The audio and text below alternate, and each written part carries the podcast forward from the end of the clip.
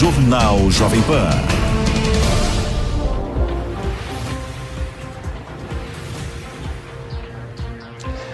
Olá, muito boa noite, bem-vinda, bem-vindo. Já estamos no ar com o Jornal Jovem Pan e destaque, claro, a guerra continua com a intensificação dos ataques em Gaza. E nesta sexta-feira, Israel confirmou que atingiu um comboio de ambulâncias. As últimas informações sobre o conflito no Oriente Médio, que, aliás, na próxima terça-feira vai completar um mês. Aqui nos estúdios, Marcelo Favalli, nosso editor de internacional. Favalli, boa noite, bem-vindo para você, como sempre. E como é que foi esse ataque a esse comboio de ambulâncias? Ambulâncias? Onde é que esse comboio estava? Tiago, boa noite. Boa noite a todo mundo que nos acompanha por áudio, pela rádio, pelo vídeo, pelas nossas múltiplas plataformas. Não adianta mais a gente falar que o número de mortos passa de 10 mil, majoritariamente palestinos, inocentes. Agora, o número de vítimas ganha um outro contorno nessa sexta-feira, porque Israel assumiu ter atacado deliberadamente. Israel sabia que se tratava de um comboio de ambulâncias que saía de Gaza com é, supostos é, pacientes em estado grave que seriam esvaziados, seriam levados para o Egito. E aí existe aí um confronto de informações. Israel diz que sabia se tratar de um comboio de ambulâncias que estavam visivelmente é, identificados os veículos. Mas Israel tem uma teoria de que este comboio estava sendo usado para encobrir a fuga de combatentes, militantes e até comandantes do Hamas. O Hamas, por sua vez, que tem um braço de administração pública dentro da faixa de Gaza e tem um Ministério da Saúde, nega esta informação e diz que as ambulâncias levavam sim é, feridos em estado grave do hospital de Gaza que teriam de ser tratados no Egito, porque Gaza não tem mais condição de tratar pessoas em estado grave de ferimentos ou então com doenças sérias, a exemplo do câncer. Então, essas pessoas estavam sendo levadas para é, o Egito. E aí tem um confronto de informações. A informação que vem de Gaza pelo Hamas, que não pode ser é, verificada de forma independente: 15 mortos e 16 feridos. Hamas também traz uma outra informação: que houve um outro ataque, também com míssil, em um comboio civil, supostamente, segundo o Hamas, que percorria uma estrada litorânea que costeava ali o mar Mediterrâneo de pessoas que estariam fugindo de Gaza, como ordenou é, Israel, em direção à parte sul. Também foi atingido com 14 vítimas entre crianças. A informação sólida que a gente tem, então, neste caso, Tiago, é que sim, um comboio de ambulâncias foi atingido, não acidentalmente, sim propositalmente por Israel. Israel defende a tese que havia, então, militantes do Hamas escondidos naqueles veículos. Favale, hoje a gente teve um primeiro discurso, uma primeira aparição de alguém falando sobre o Hezbollah. Afinal, eles têm alguma coisa a ver com essa guerra? Não tem? Como é que foi esse primeiro discurso? Muito esperado. A gente já tinha antecipado aqui a expectativa do pronunciamento de Hassan Nasrallah. Ele não é alguém apenas do Hamas, ele é o líder do Hamas Sim. em todos os cinco braços que o Hamas tem, de administração pública, de contato internacional, de braço armado. Ele é o líder supremo do Hamas, se a gente conseguir colocar nessa, é, nesses termos. Lembrando que o Hamas perdão, que o Hezbollah, estou falando do Hezbollah que fica no Líbano, então o pronunciamento de Hassan Nasrallah, líder do Hezbollah, que tem cinco braços, inclusive de comunicação internacional, ele é o líder supremo, esse que aparece nas imagens. O pronunciamento dele era muito esperado, a gente antecipou aqui ao longo da semana, e o curioso, Tiago, é que ele não deixa muito claro qual é a posição do Hezbollah. Nem diz que vai se engajar diretamente nesta guerra, mas diz, mas não nega esta possibilidade. Aliás, ele falou que a culpa pelo que está acontecendo são dos Estados Unidos, né? Washington, segundo ele, tem muita participação. Disse que os discursos do presidente americano Joe Biden são vazios e hipócritas, né? E nesse momento em que os Estados Unidos mantêm uma posição de defender Israel. Agora ele falou algo que é bastante importante a gente destacar ele fala inclusive parte do discurso em árabe e parte do discurso em farsi, que é o idioma oficial do Irã. A gente entende também que parte do discurso foi para uma audiência iraniana. E o Hezbollah tem laços concretos declarados com o Irã. O Nasrallah diz o seguinte: que os homens do Hezbollah Então, esse braço armado, que é considerado terrorista também pelos Estados Unidos, estariam preparados para se engajar numa luta contra os soldados americanos que estão em três porta-aviões cedidos pelos Estados Unidos, já posicionados no litoral mediterrâneo, virado para Israel. Não é que ele diz que ele vai entrar nessa guerra, mas ele diz que os seus homens estariam preparados para um confronto com os Estados Unidos. E para encerrar, ele fala o seguinte: que é, parabeniza ou ele dá um apoio ao Hamas, mas ele não diz exatamente que ele vai apoiar as tropas em terra, por exemplo, na faixa de Gaza ou na Cisjordânia. O discurso foi relativamente longo, prime o primeiro pronunciamento do Sim. Hezbollah oficialmente desde que começou esse conflito, e ele deixou muito aberto. Não disse que sim, mas também não disse que não vai se engajar diretamente pois nessa é, você falou sobre os Estados Unidos, Antony Blinken de novo em Israel e quais são as chances de uma sequência de uma conversa diplomática e a presença dele lá representa o quê, Favale? Bom, ele representa os Estados Unidos, o secretário de Estado, que no caso dos Estados Unidos, aqui a gente chamaria de ministro das Relações Sim. Exteriores, mas na Secretaria de Estado, na composição da política americana, Tiago, ele está um passo acima, um degrau acima, porque ele faz parte do núcleo duro da Casa Branca. Então, ele também, além da diplomacia, lida com questões de segurança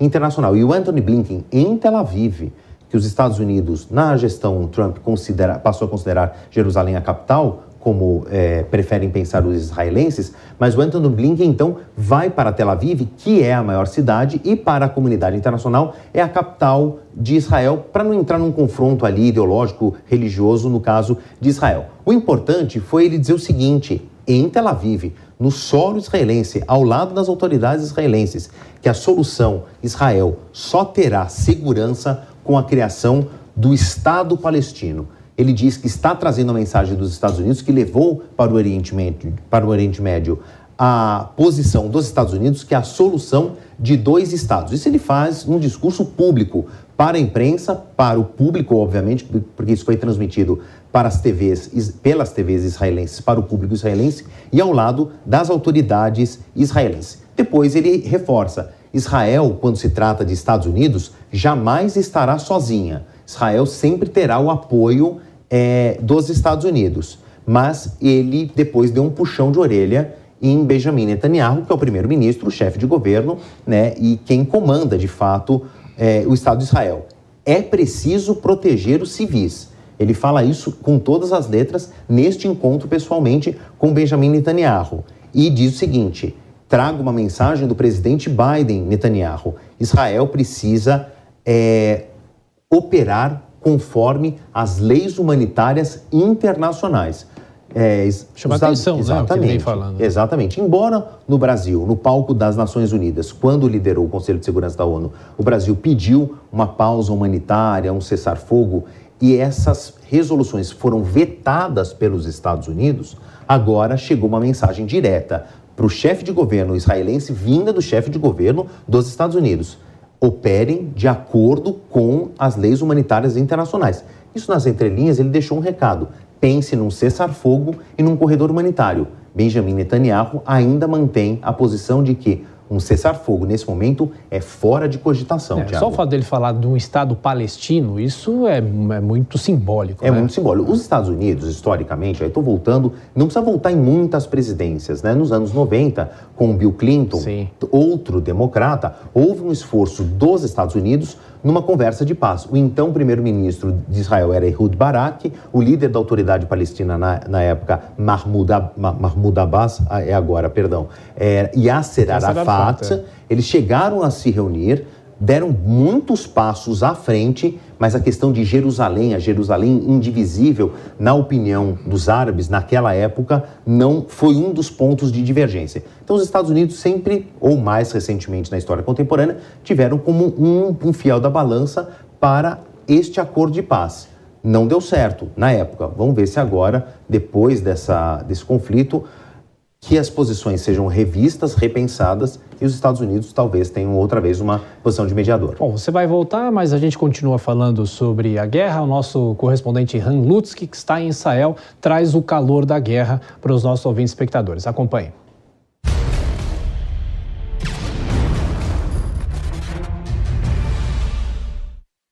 Boa noite, aqui de Israel, onde termina quatro semanas da guerra na faixa de Gaza. E hoje vamos começar aqui de Israel, onde o secretário dos Estados dos Estados Unidos, eh, Blinken, estava aqui, estava presente numa reunião do governo, do gabinete da guerra de Israel, e também depois eh, falou com jornalista. Ele falou que ele pediu para Netanyahu e o resto do governo para eh, trazer mais ajuda humanitária para dentro da Gaza. Ele falou que já está entrando eh, caminhões com água e comida, mas eh, precisa fazer mais. Netanyahu talvez não respondeu direito, mas eh, ele falou que Israel não vai fazer uma pausa humanitária em Gaza até que a Hamas não vai liberar reféns. Foi muito claro nesse assunto. E também eh, depois foi divulgado que Netanyahu falou que não vai eh, deixar gasolina entrar para a faixa de Gaza. É, tudo isso exposição temos que ver, já sabemos que com a negociação certa dá para fazer coisas, é, então talvez Israel vai fazer esse tipo de ajuda humanitária em troca de alguma coisa importante ou do mais é, liberação da comunidade internacional para continuar a operação militar dentro de Gaza. E mais ou menos no mesmo tempo dos discursos de Blinken e de Netanyahu, eh, quem que também falou era o líder do Hezbollah, Hassan Nasrallah, ele falou dentro de um bunker em Líbano. Teve uma expectativa para esse discurso de todos os lados, eh, pensaram que talvez ele vai eh, declarar guerra em Israel, mas eh, não foi nada disso. Na verdade, talvez dá para falar que Hezbollah mostrou para Hamas que eles estão sozinhos. É, ele falou em uma um parte do discurso ele falou que essa operação, que essa guerra está acontecendo, essa guerra dos palestinos. Então não incluiu Hezbollah dentro desse é, combate. Até aqui, boa noite de Israel, Ran Lutzki para Jovem Pan. Foi divulgada uma terceira lista com nomes de civis que poderão deixar a faixa de Gaza pela passagem de Rafah, mas ainda não tem nenhum brasileiro nessa lista. A gente chama o repórter André Anelli, direto de Brasília. André, boa noite, bem-vindo mais uma vez. Quais medidas que o Itamaraty deve tomar a respeito disso, hein? Negociações, viu, Tiago? Muito boa noite para você, boa noite a todos ligados no Jornal Jovem Pan.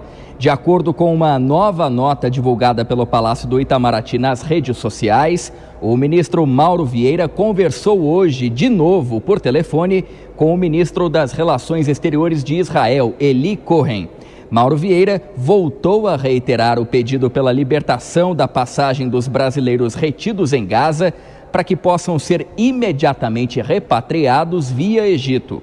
Hoje, mais um balde de água fria acabou caindo nas expectativas daquele grupo de cerca de 30 pessoas que ainda aguarda a autorização para a travessia na fronteira entre Gaza e o Egito pelo posto de Rafah.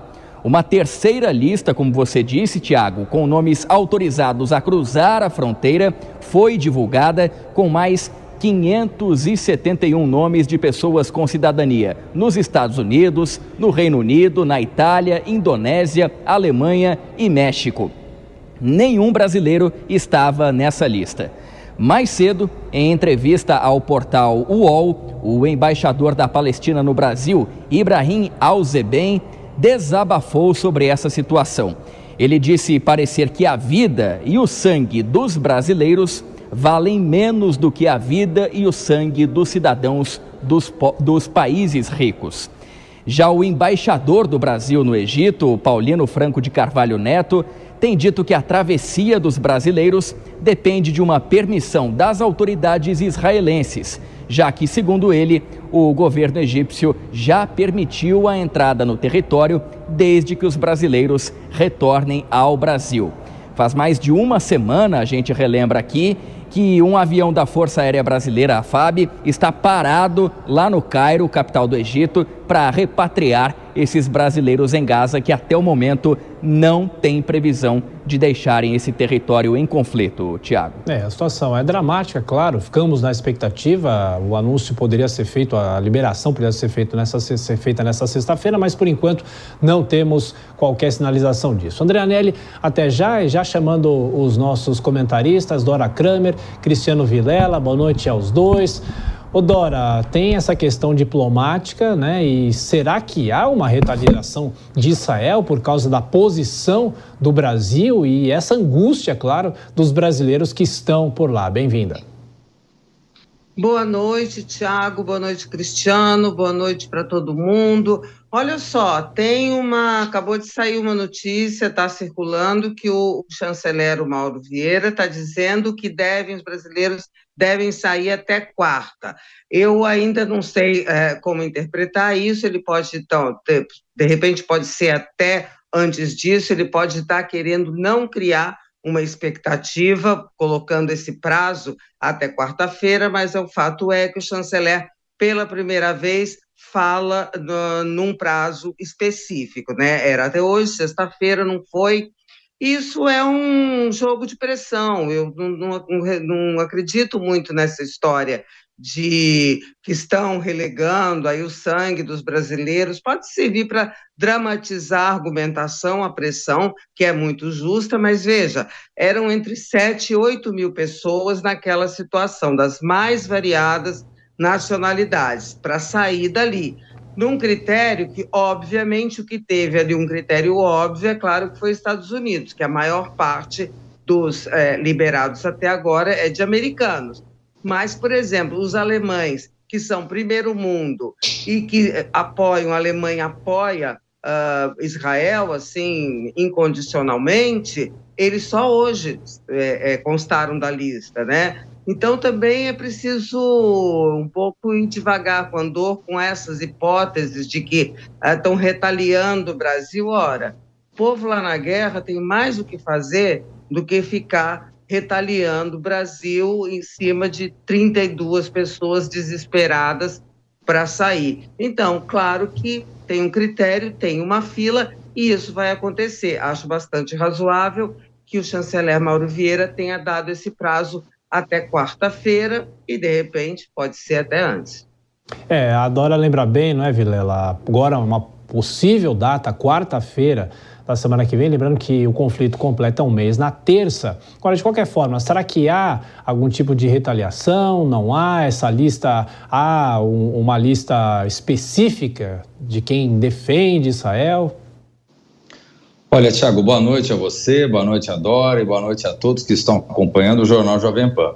Eu vou na linha do que a Dora realmente está colocando, de que eu não vejo é, nem força no Brasil para ser retaliado por Israel no momento de guerra. O Brasil também não tem toda essa importância no cenário político mundial. O Brasil tampouco também se mostra como antagonista de Israel, muito pelo contrário, mantém relações diplomáticas, muito embora não tenha adotado aquilo que a gente comentou por diversas vezes que deveria ter adotado, especialmente quando estava na presidência do Conselho de Segurança da ONU, que é uma postura mais incisiva contra o Hamas enquanto uma organização terrorista mas isso também não faz com que o Brasil venha a ser desprestigiado. O que eu percebo, talvez naturalmente, é que os norte-americanos e os provenientes do Reino Unido, eles acabaram entrando numa primeira fila, acabaram sendo prestigiados. Mas eu creio que, de acordo com essa informação do chanceler, os brasileiros, nos próximos dias, devem estar sendo liberados para poder fazer essa passagem e retornar ao Brasil.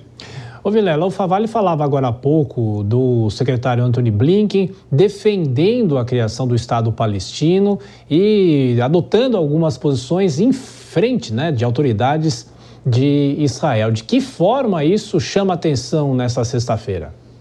Pois é, isso chama bastante atenção porque você passa a ter uma postura um pouco diferenciada, especialmente em relação a que teve nos outros dias. Agora nós passamos a ter um movimento que é um movimento talvez para convencer Israel a adotar uma postura um pouco menos bélica, especialmente nesse momento onde Netanyahu tem mantido declarações muito fortes de que não vai cumprir nenhum cessar-fogo enquanto tiver é, pessoas israelenses sob domínio é, dos, dos rebeldes, dos, dos terroristas do grupo Hamas. Então, eu percebo que talvez seja uma certa mudança de sintonia no discurso americano. Talvez muito voltado pelo aspecto político local, ou talvez sofrendo ali um pouco de pressão dentro da dinâmica geopolítica internacional.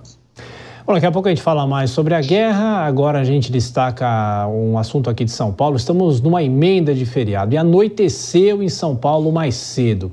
Tudo por causa do temporal do fim da tarde desta sexta-feira. Então a gente chama a repórter Letícia Miyamoto participando do Jornal Jovem Pan. Letícia, boa noite para você. Em meio a toda essa confusão, infelizmente três pessoas morreram. Exatamente, Tiago. Foram três casos fatais: um em Osasco, em Santo André e também em Limeira. Boa noite para você e boa noite para todos que nos acompanham aqui no Jornal Jovem Pan. Este caso que aconteceu em Osasco, aqui na Grande São Paulo, nós estávamos lá agora há pouco. A ocorrência acabou de ser finalizada. Infelizmente, um jovem de apenas 21 anos perdeu a vida após ser atingido por um muro que desabou em consequência da queda de duas árvores. Tiago, eu apurei com alguns familiares que estavam no local, inclusive nós conversamos conversamos com o avô dessa vítima, que estava, claro, muito abalado. Parte dos familiares ainda estavam recebendo essa notícia e ele nos informou que a vítima, identificada aí como Felipe Lima Ribeiro do Nascimento, estava a caminho de casa. Faltava apenas cinco minutos para ele chegar ali. Voltava do trabalho quando caminhava na calçada em frente à Avenida Luiz Rink, no Clube dos Metalúrgicos de Osasco, quando foi atingido aí por este muro e, infelizmente, o óbito foi confirmado ainda no local.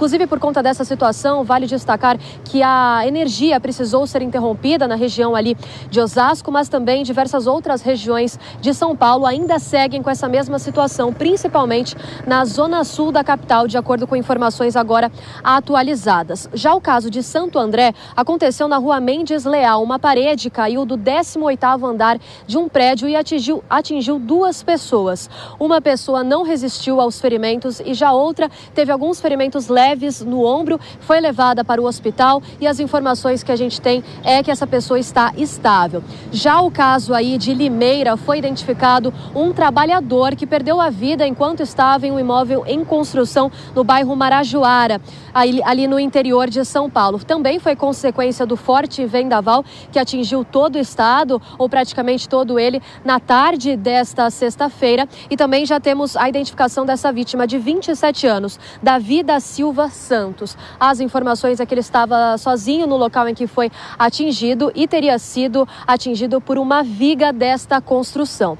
O Centro de Gerenciamentos de Emergências aí da, de São Paulo, Tiago, informou que desde as 3h40 da tarde toda a região ficou em estado de alerta por conta de possíveis alagamentos. O tempo, como você disse no início, fechou de uma hora para outra. Muitas pessoas ficaram assustadas, algumas pessoas que não esperavam. A previsão era de 40% de previsão de chuva né, para a capital paulista nessa sexta, mas muitas pessoas acabaram sendo surpreendidas ali pelo forte vendaval e a chuva até mesmo de granizo em muitas partes aí da cidade. De acordo com o Corpo de Bombeiros, Tiago, olha só, ao todo, essa informação também foi atualizada agora há pouco. Foram recebidos 874 chamados aí para queda de árvores, 46 de desabamentos e duas para enchentes. Um avião também de pequeno porte acabou parando na pista ali do aeroporto de Congonhas, fez com que diversos voos fossem atrasados. A, a pista precisou ficar interditada, claro, até o momento em que, esse, que essa aeronave foi completamente retirada. Por volta das 5 e meia da tarde, a operação estava no, normal no aeroporto de Congonhas. Ali, Naquela região, Tiago, foi, foram registradas rajadas de vento de até 103 quilômetros por hora, que foi o máximo aí registrado na cidade de São Paulo. Sete voos também precisaram ser desviados do aeroporto internacional, dessa vez em Guarulhos, e as operações ali foram retomadas também por volta das 5 e meia da tarde. Ali, naquele local, as rajadas de vento chegaram a 67 quilômetros por hora. Algumas, alguns transportes públicos também foram, a, foram prejudicados por conta dessa dessa situação, como por exemplo o metrô e também as linhas, algumas linhas da CPTM. Duas linhas do metrô, a linha Diamante e a linha Esmeralda, trabalhou com um tempo mais é, lento ali entre, as, entre essas estações e também três linhas da CPTM acabaram sendo afetadas por conta dessa demora, mas as informações é que isso já teria sido normalizado. Uma árvore de grande porte chegou a cair no, no quilômetro 10 da rodovia Anchieta, sentido litoral. Isso atingiu quatro veículos que passavam por ali ali no momento deste acidente, mas no momento ninguém ficou ferido. A forte ventania também chegou a derrubar uma árvore num ponto de ônibus em São Caetano. Um batalhão da PM na Zona Leste acabou completamente destruído e na Avenida Santo Amaro também um ônibus acabou sendo atingido por conta da queda de uma árvore, mas desta vez sem nenhum ferido. Tiago. É, e gente já falou ontem aqui, domingo tem o Grande Prêmio aqui de São Paulo de Fórmula 1 e o autódromo foi atingido pela chuva. O que, que aconteceu por lá? Exatamente, Tiago. Ali, a região do Autódromo de Interlagos acabou não escapando também dessa situação. E do, dois telhados, digamos assim, né, dois tetos de, de uma arquibancada ali do Grande Prêmio de Fórmula 1 de São Paulo acabaram sendo atingidos por conta dessa situação. As informações é que ninguém acabou gravemente ferido, mas que uma pessoa teria sido atingida na região da testa. Recebeu os primeiros socorros ali no local e não teria sido necessário outros maiores atendimentos. Claro que essa situação, né, Tiago, gerou muito tumulto de todas as pessoas que estavam ali, inclusive pilotos relataram essa situação, jornalistas que acompanhavam do local e as outras pessoas que acompanhavam esse primeiro dia de atividades no Autódromo de Interlagos. O mau tempo chegou a interromper a prova classificatória, faltando apenas quatro minutos para o final. A pista de Interlagos, depois de toda essa situação, ficou completamente cheia de sujeira, como a gente também acompanhou em toda a cidade. Como eu disse, o autódromo não escapou dessa situação, mas a notícia pelo menos positiva para o evento que é considerado aí o maior, né, para 2023 aqui de São Paulo é que no final de semana, pelo menos, não vai acontecer nenhuma situação parecida de acordo aí com a previsão do tempo. A expectativa é que no sábado e no domingo, inclusive, a, os dias aí sejam ensolarados com algumas nuvens, mas que nenhuma situação preocupe como aconteceu na tarde desta sexta-feira. Tiago. É isso. Letícia Memoto com as informações da chuva aqui em São Paulo e os treinos terminaram mais cedo cedo, Max Verstappen ficou em primeiro nos treinos desta sexta-feira. Dora, Kramer, Cristiano Vilela. Bom, Dora, você que está aí no Rio de Janeiro, essa chuvarada chegou ao Rio ou não? Olha, está chegando agora. Quando a Letícia estava falando, eu não tinha me tocado. Na hora que eu fechei a janela, estou de frente para a janela e aqui tem árvores. Está um vendaval e quer dizer que a chuva vai cair pesado aqui. Eu só não sei amanhã, né? Porque aqui no Rio amanhã acho que a gente vai falar mais adiante é aquele problema, né? O tal do jogo da Libertadores que já está dando a maior confusão. Se tiver um temporal, então, para piorar as coisas, nem sei. É.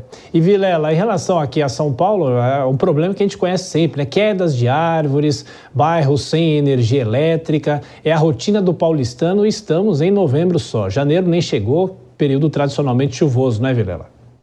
Exatamente. E infelizmente, Tiago, a gente começa a ter uma expectativa muito ruim do que tem, do que vem pela frente. Agora vamos começar a entrar nesse período chuvoso e estamos acostumados justamente a cenas como essa. Cenas que entra ano, sai ano, você tem desastres que muitos culpam eh, as forças da natureza, mas evidentemente falta planejamento falta muita lição de casa a ser feita.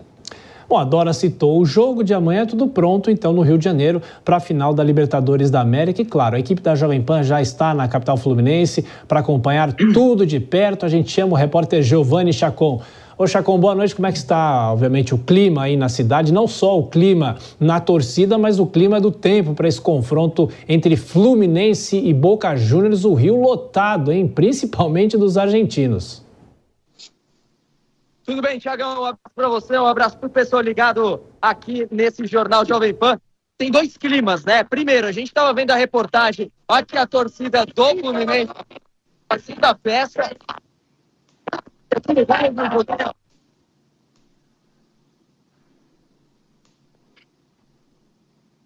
gente vem acompanhando Inclusive, a gente acompanhou imagens da praia, principalmente. Agora sim, Chacon. A torcida do Fluminense tem dois climas. O clima da festa do torcedor, tem torcedor do Boca Juniors também por aqui. Eu tô na FanFest, que foi criada pela Comembol aqui na praia de Copacabana. O segundo clima, a gente estava vendo a reportagem da chuva que atingiu São Paulo e está atingindo nesse momento o Rio de Janeiro. Vamos mostrar. Olha a chuva que está caindo nesse momento aqui na praia de Copacabana. Claro que a promessa é de muita festa, até molhou aqui toda a câmera que a gente está fazendo essa reportagem, mas uma chuva muito forte nesse momento. A previsão era de um pouco de chuva, não isso, mas amanhã a previsão é de sol em toda a parte do dia. Claro que isso pode mudar, mas de muita festa da torcida do Fluminense e do Boca Juniors. Quem vai ficar feliz no fim das contas, a gente não sabe. Mas esse é o clima por aqui, muita festa, claro, apreensão também para não ter violência e o Ministério Público garante que vai ter jogo amanhã. É isso, muito vento lá no Rio de Janeiro, claro, bom trabalho para toda a nossa equipe. Daqui a pouco Chacon volta na programação da Jovem Pan, trazendo todas as expectativas de Fluminense e Boca Júnior, final histórica da Libertadores no Maracanã. Até já, Chacon.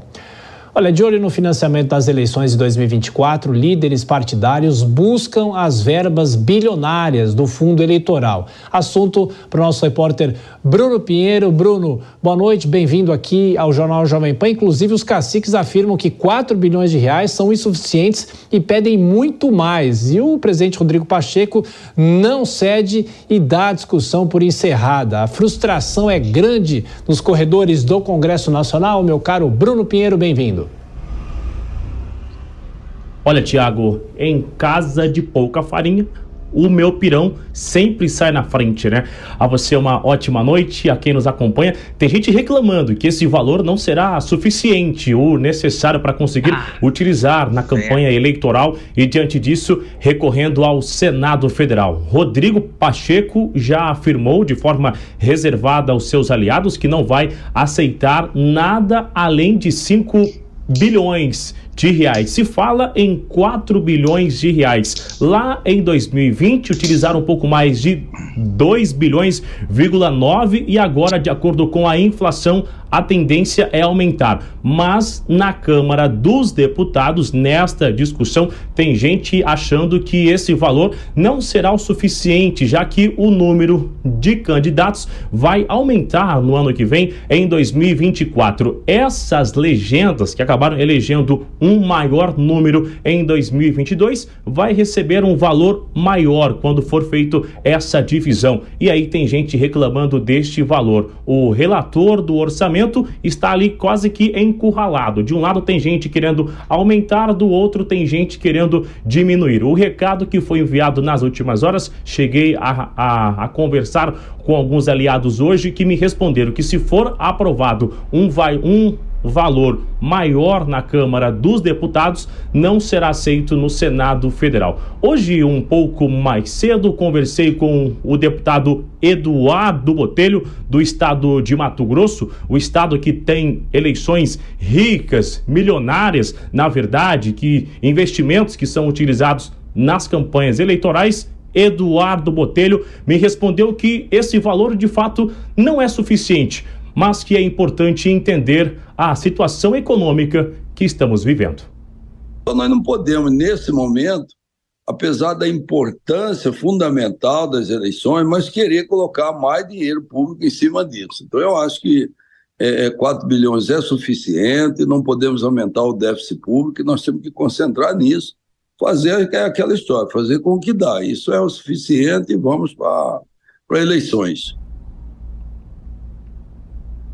Agora, o que estão acreditando é que será necessário usar muito mais as redes sociais, o que vai reduzir a contratação de pessoas nas ruas e realizar esse investimento nas redes sociais. Acontece que lá também a Justiça Eleitoral está de olho no que será investido e de que forma que esse valor será utilizado. Enquanto no Congresso estão querendo aumentar este valor, os eleitores estão reclamando que novamente estão querendo aumentar o fundo eleitoral, enquanto alguns não estão vendo o resultado de onde esse dinheiro está sendo aplicado, viu, Tiago? É, nunca é demais lembrar que isso é dinheiro público, né, Bruno Pinheiro? Nunca é demais lembrar isso. Até já, Bruno, bom trabalho. Agora, Dora Kramer, em 2020, os partidos tentaram também abocanhar uma fatia muito grande. Agora, eleição municipal é uma eleição de, de, um, de, de um porte menor, mas de qualquer forma, eles querem mais dinheiro. Ô, Tiago, eu acho uma graça, deputado, senador, dizendo que estão fazendo uma economia de 4 bi. Que tal? A pessoa fala em 4 bi, que é duplicar o valor da última eleição. Você me per... Foi de 100% a inflação nesse período? Aumentaram os serviços, material de campanha nesse montante? Óbvio que não. Agora, cara de pau, eu não tenho outro termo É meio vulgar, mas não tem outro jeito. 4 bi. Ah, é, é, suficiente, precisamos compreender que está tudo muito difícil. Vai o presidente do Senado, Rodrigo Pacheco, ó, que queriam 6 bi, tá? Aí ele diz: não, 6 bi não, 4 bi. Gente, representa o dobro da última eleição. O que é isso? E sem que os partidos tenham que fazer nada. Não tem que passar o chapéu, não tem que estimular doação particular, não tem que passar o chapéu nas empresas, que agora é proibido, não tem que fazer nada. É só ficar esperando reivindicar, colocar no orçamento e esperar cair mais dinheirinho no cofrinho. Ora, a gente primeiro precisa acabar com essa história, não cair nessa conversa de que estão muito frustrados porque de 6 bi foram para 4 bi. 4 bi é dinheiro para caramba, o dobro da última eleição. Ô Vilela, você trabalha muito também com o direito eleitoral, que eu sei, e do ponto de vista dessa área do direito, tem toda a discussão sobre o financiamento das campanhas, são campanhas milionárias, né? E muitas vezes os partidos dão calote nos profissionais que trabalham nessas campanhas. É necessário um pente fino nisso. Exatamente, esse tipo de coisa acontece bastante, Tiago. Mas olha, é importante a gente retomar uma discussão que ficou para trás do Brasil, mas que precisa ser trazido à tona, que é resgatar o financiamento privado das campanhas eleitorais. Hoje, você, nos últimos anos, você criminalizou o financiamento privado. Hoje em dia, para o sujeito que gosta de um candidato, que quiser contribuir com uma quantia módica, ele vai ter tanta dor de cabeça, tanta dor de cabeça, que ele acaba sendo tratado como um bandido. Por, e, e os partidos não vão atrás mais desse valor, porque não vale mais a pena, haja vista que a viúva paga a conta com poupudos bilhões e bilhões de reais a gente tem que retomar essa discussão. O partido político ele tem que se financiar privadamente, tentando convencer a população a arcar com os custos, a fazer doações, a participar do processo político e não fazer apenas aquele conchavo de gabinete, sabendo que será bem remunerado pelos cofres públicos sem precisar pedir um centavo para a sociedade. Devolvo para você, Dora. Melhor o dinheiro privado? Ah, eu não sei, Vilela. Vilela que entende aí do negócio, mas eu acho também que é, esse negócio das empresas, aí dá margem ao caixa 2 e aí tudo se culpa o sistema. O que eu acho, eu sou mais radical, sabe? Acho que tem que ser como outros países. Quem quiser ter partido, que se vire, vai buscar, vai estimular o eleitorado, vai mostrar que o voto é obrigatório, mas eles também têm obrigação de corresponder à obrigatoriedade desse voto. Então, que se vire, por que todo mundo. Gente, essa enormidade de partidos, por quê? Porque é um grande negócio. É um grande negócio. Fora que tem as anistias, né? Aí tem é, o, o, uso de fundo eleitoral, fundo partidário, a maior bagunça, a maior farra, compra carro, aluga casa, constrói piscina, aí depois a justiça eleitoral multa e as belezuras vão lá no Congresso e, e, e fazem anistia.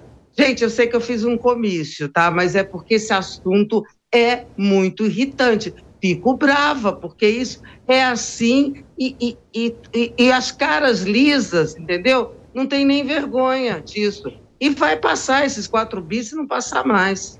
Pois é, o contribuinte fica bravo com isso, sem dúvida nenhuma. É muito dinheiro que corre na campanha eleitoral, não é, Dora? Eu vou votar na Dora Kramer, viu, na próxima eleição. Já resolvi ah, meu voto. Tem nosso voto, sim. Olha, a gente continua falando sobre os partidos. Após três décadas de liderança, o PSDB perdeu o posto de partido com maior parte das prefeituras no estado de São Paulo. A gente recebe aqui no Jornal Jovem Pan Daniel Lian. Daniel, boa noite. Qual partido agora que assume ou que desbancou o PSDB nesse caso? Bem-vindo. Boa noite a todos. É o partido de Gilberto Kassab, o PSD, que quintuplicou o número de prefeituras nesses últimos três anos e agora detém mais da metade das prefeituras, está à frente de mais da metade das prefeituras do estado de São Paulo. Lembrando que São Paulo tem 645 cidades. Na primeira posição, portanto, nesse ranking atual, está o PSD com 329 prefeituras. Na sequência, na segunda colocação, o MDB tem 70 municípios, já o PL 56, o Republicanos com 50 e aí o PSDB que despencou para a quinta colocação, o PSDB com apenas 41 prefeituras no estado de São Paulo.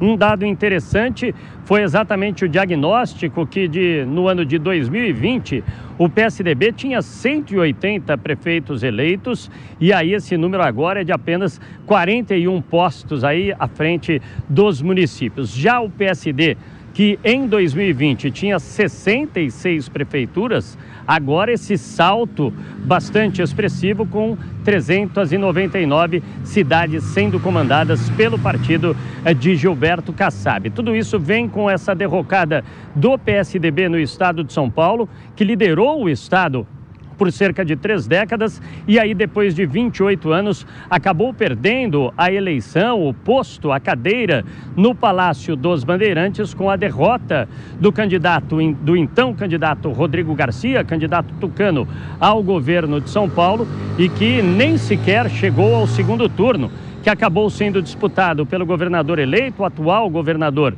Tarciso Gomes de Freitas, contra o atual ministro da Fazenda, Fernando Haddad, do PT. Por falar em PT, o partido do presidente da República, Luiz Inácio Lula da Silva, tem apenas quatro cidades no estado de São Paulo. Tiago. Rodrigo Garcia que apoiou o governador Tarcísio no segundo turno. Daniel Lian com as informações sobre essa questão partidária. O Dora Kramer, em relação ao PSD de Gilberto Kassab, esse crescimento tem a ver com ele, que inclusive é secretário aqui do governo de São Paulo, e já há até nos bastidores uma ciumeira de como ele comanda o partido e essa, essa possibilidade de ampliar as vagas e também as prefeituras no ano que vem, não é? O Tiago não só tem a ver com o Kassab, como se deve a ele, né? E uma ciumeira é uma maneira educada de você dizer que, olha, parece que tem. Não, tem uma brigalhada sem tamanho. As pessoas estão com ódio do Kassab e isso prejudica, isso tem um rebatimento negativo na base do governador é, Tarcísio de Freitas na Assembleia Legislativa, porque o Kassab é o homem forte. Gente, São Paulo tem 650 e pouco, não sei exatamente municípios. O PSD está com a metade dos municípios. É uma enormidade. Se deve a uma a uma ação que não é de hoje, tá? E não é desde a eleição só do governo do governador Tarcísio de Freitas, porque muitos acusam o Kassab de usar o cargo para prometer, fazer promessas aos prefeitos e aí atrair né, os prefeitos para o partido dele, mas pode até estar tá acontecendo isso, não sei, tá? Essa acusação aí não, não, não tem confirmação. Mas que eu, eu sei que o Kassab começou isso bem antes, é uma enormidade. Vamos ver se ele consegue manter, porque se ele mantiver esse é, metade, você imaginou um partido que tem a metade das prefeituras? De um estado como São Paulo, não é uma maluquice, é uma loucura. Eu vi dias atrás esse, esse dado, fiquei muito. Olha, dizem que o Kassab, Kassab é tido como um político competente, mas caramba, põe competência nisso, né? É, eu lembro que ele criou o partido quando ele ainda estava na prefeitura aqui de São Paulo, no fim dos anos 2000, Vilela. E agora o partido vai crescendo. O Rodrigo Pacheco também é do PSD. Pois é, e tem um ponto, viu, Tiago, que eu vejo que é importante destacar, é que a maioria dos prefeitos do estado de São Paulo é, está indo para o PSD não apenas por conta do, do, da característica política de Kassab, que está fazendo uma política muito competente nesse sentido, mas também porque os, os, os prefeitos estão órfãos de partido. Ninguém, esses 300, tem pelo menos 200 que estão saindo do PSDB porque justamente o PSDB é, se perdeu, não só no estado de São Paulo, como em todo o Brasil, e aí com isso os prefeitos perderam aquela sustentação política dentro do PSD, dentro do PSDB, e acabam se vendo órfãos. E aí sim vem realmente o talento político de Kassab, que sabe fazer a conversa que o prefeito quer ouvir e que com isso acaba engrandecendo o seu partido. Né? Após alunos de um dos mais tradicionais colégios do Rio de Janeiro usarem ferramentas de inteligência artificial para criar nudes falsos de colegas de turma, a Polícia Civil agora investiga se alunas de outras escolas da capital fluminense também foram vítimas do crime. Repórter Rodrigo Viga. A Polícia do Rio de Janeiro está investigando se o crime do falso nude vem sendo praticado em vários colégios aqui da cidade. Essa semana, um caso desse tipo eclodiu numa das escolas mais tradicionais do Rio de Janeiro, o Colégio Santo Agostinho, na Barra da Tijuca, na zona oeste da capital. Alunos do colégio pegaram fotos de colegas do ensino médio e do ensino fundamental, usaram inteligência artificial, um aplicativo, para produzir e promover falsos nudes. Isso revoltou as famílias das vítimas. Cerca de 30 já procuraram a polícia do Rio de Janeiro para pedir providências e investigação sobre este caso. O Estatuto da Criança e do Adolescente prevê punição para esse tipo de crime com base no artigo 241 de 1 a 3 anos de reclusão e ainda multa financeira, multa pecuniária. Mas essas penas são para aqueles que têm mais de 18 ou 18 anos de idade. E os supostos crimes teriam sido cometidos nesse colégio da Barra da Tijuca, na zona oeste da capital, por todos menores de idade abaixo dos 18 anos. Pais de outras escolas e colégios do Rio de Janeiro também estão em alerta, atentos a esse aplicativo da inteligência artificial que faz com que você pegue o rosto de uma menina e acople o corpo de uma outra pessoa né, sem roupa, produzindo o chamado falso nude. Informalmente, muitos pais vêm dizendo que esse tipo de crime ou de procedimento já foi registrado aqui ou acolá nas escolas públicas e privadas do Rio de Janeiro. A polícia eh, fluminense está à frente dessas investigações para tentar esclarecer o uso desta ferramenta que vem conturbando, perturbando o ambiente escolar aqui na cidade do Rio de Janeiro, desde que este caso em um tradicional colégio veio à tona essa semana. Do Rio, Rodrigo Viga.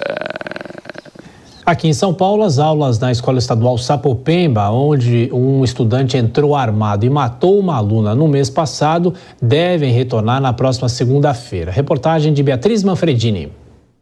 A Escola Estadual Sapopemba, na zona leste de São Paulo, volta a receber alunos nesta segunda-feira. O local ficou duas semanas fechado depois de um ataque a tiros deixar uma estudante morta e duas baleadas no último dia 23. Segundo o governo de São Paulo, atividades de acolhimento foram preparadas para receber os 1.800 alunos dos três turnos da escola.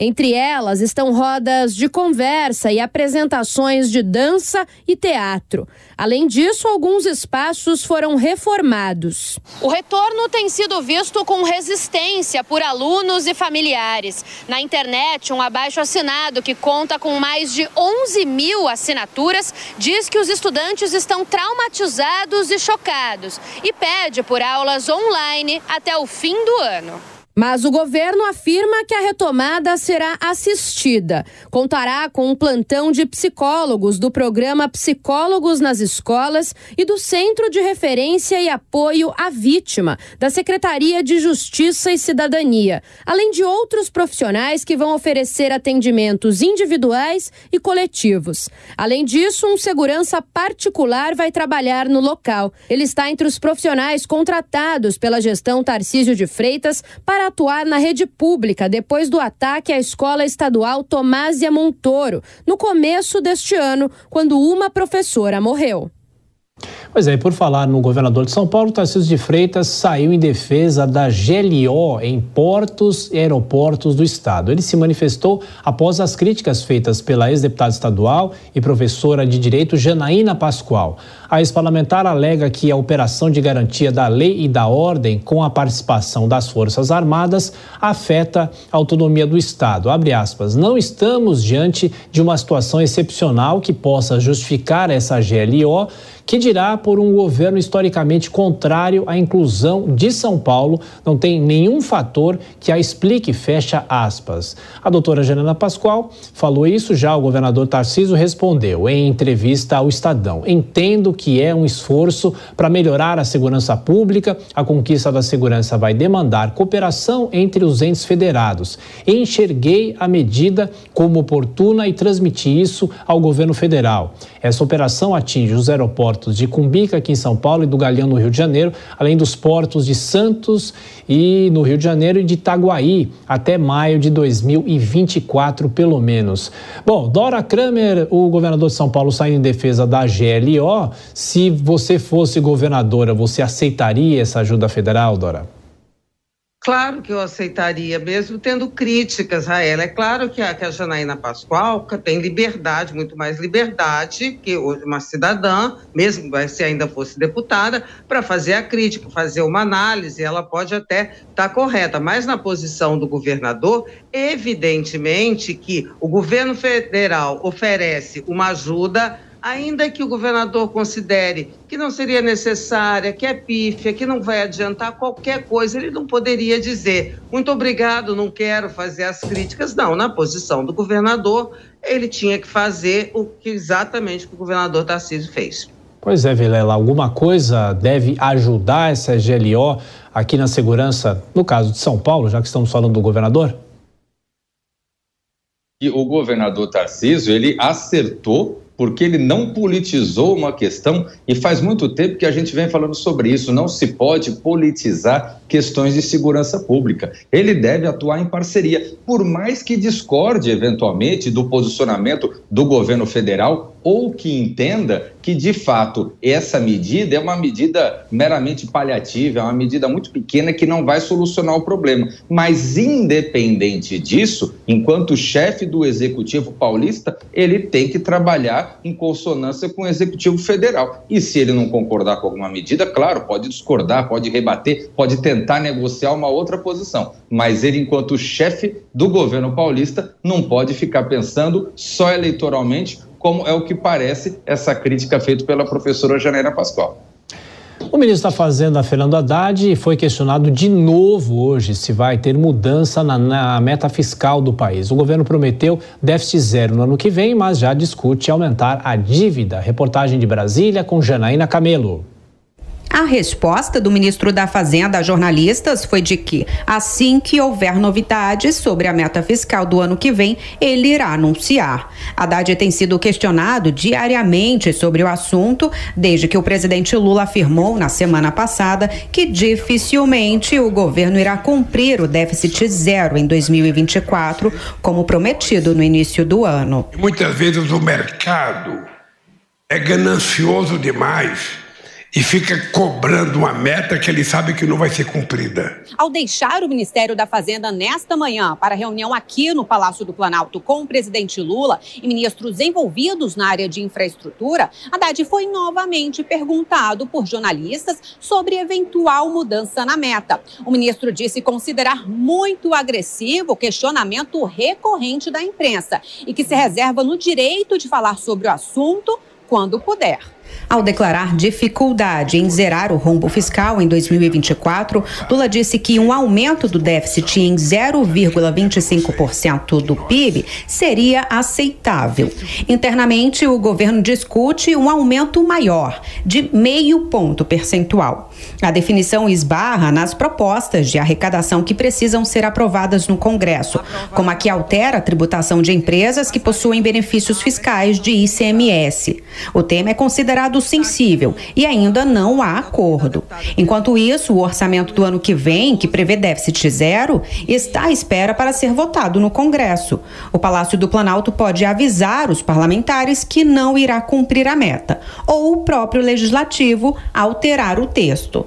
Após a reunião ministerial no Planalto, o ministro da Casa Civil, Rui Costa, disse que votar ou não o orçamento é de responsabilidade do Congresso. Isso é a definição do Congresso autônomo. Eu acredito que o governo, o governo tem interesse em votar o orçamento esse ano. Eu acho que o Congresso também tem interesse em votar esse ano. O relator da Lei de Diretrizes Orçamentárias, deputado Danilo Forte, do União Brasil, disse que está disposto a revisar a meta caso este seja um consenso entre as lideranças partidárias. A votação do relatório preliminar do projeto está marcada para a próxima terça-feira, na Comissão Mista de Orçamento do Congresso. As diretrizes do orçamento deveriam ter sido aprovadas em junho. Essa é a condição prevista pela Constituição para que o Congresso entre em recesso no meio do ano. Os parlamentares então adotaram o chamado recesso branco, em acordo com o governo, que preferiu esperar as votações das propostas de arrecadação e a votação do projeto de lei do arcabouço fiscal. Olha, e tudo que mexe com a economia dos Estados Unidos tem impacto na economia global. Claro, nessa sexta-feira foi divulgado o balanço do mercado de trabalho por lá no mês de outubro. E a gente segue para Miami para conversar com o economista Will Castro Alves, estrategista-chefe da Avenue, e também com o economista Rogério Araújo para avaliar os impactos aqui no Brasil. Will, boa noite. Eu começo por você. Inclusive, os dados do payroll, 150 mil vagas de emprego criadas em outubro. No entanto, os economistas aí avaliaram que isso veio abaixo do esperado, inclusive com uma possibilidade de que o Fed não aumente mais os juros por causa disso. Como é que foi o clima nessa sexta-feira em relação a esse dado que foi divulgado hoje? Bem-vindo. Muito obrigado, boa noite. Pois é, realmente foi. Estamos passando por um momento bem importante aqui nos Estados Unidos. Isso porque durante muito tempo a gente só se falou em aumento de juros aqui nos Estados Unidos para controlar a taxa de inflação, para arrefecer essa economia que ela é muito forte, muito resiliente. E aí o mercado de trabalho ele começa a dar sinais de que sente, né, essa pressão de juros e essa força, né, de, que vem sendo tentado fazer para desacelerar se foram gerados menos postos de trabalho que estava sendo esperado, revisaram o dado dos últimos meses e a taxa de desemprego aumentou levemente. Dado ruim acaba sendo uma boa notícia para os mercados, porque que se não tem mais aumento de juros, talvez a gente chegou no teto e dos, os juros daí vão para baixo. E é isso que a bolsa precificou e os ativos de risco tiveram uma boa performance nessa sexta-feira. Na verdade, ao longo da semana, essa foi a tônica. Traduza para a gente o que, que aconteceu no mercado financeiro aqui no Brasil hoje, a partir desses dados nos Estados Unidos, e aqui alguns números que surpreendem. Primeiro, a Bovespa teve um dia forte de ganhos, 2,7% de alta, é a maior em seis meses. E em relação ao dólar comercial, uma queda forte, 1,54%, cotação de 4,89. Ainda teve essa contaminação pelo Copom e os dados dos Estados Unidos. Como é que houve essa interferência do, da questão americana, né, do, do, do relação aos, ao emprego nos Estados Unidos aqui na economia do Brasil? Bom, é, aqui na economia do Brasil, o que nós tivemos foi uma quarta-feira né, que não deu para digerir todos os dados que saiu na economia americana e principalmente em relação à taxa de juros. Na quinta-feira, o feriado.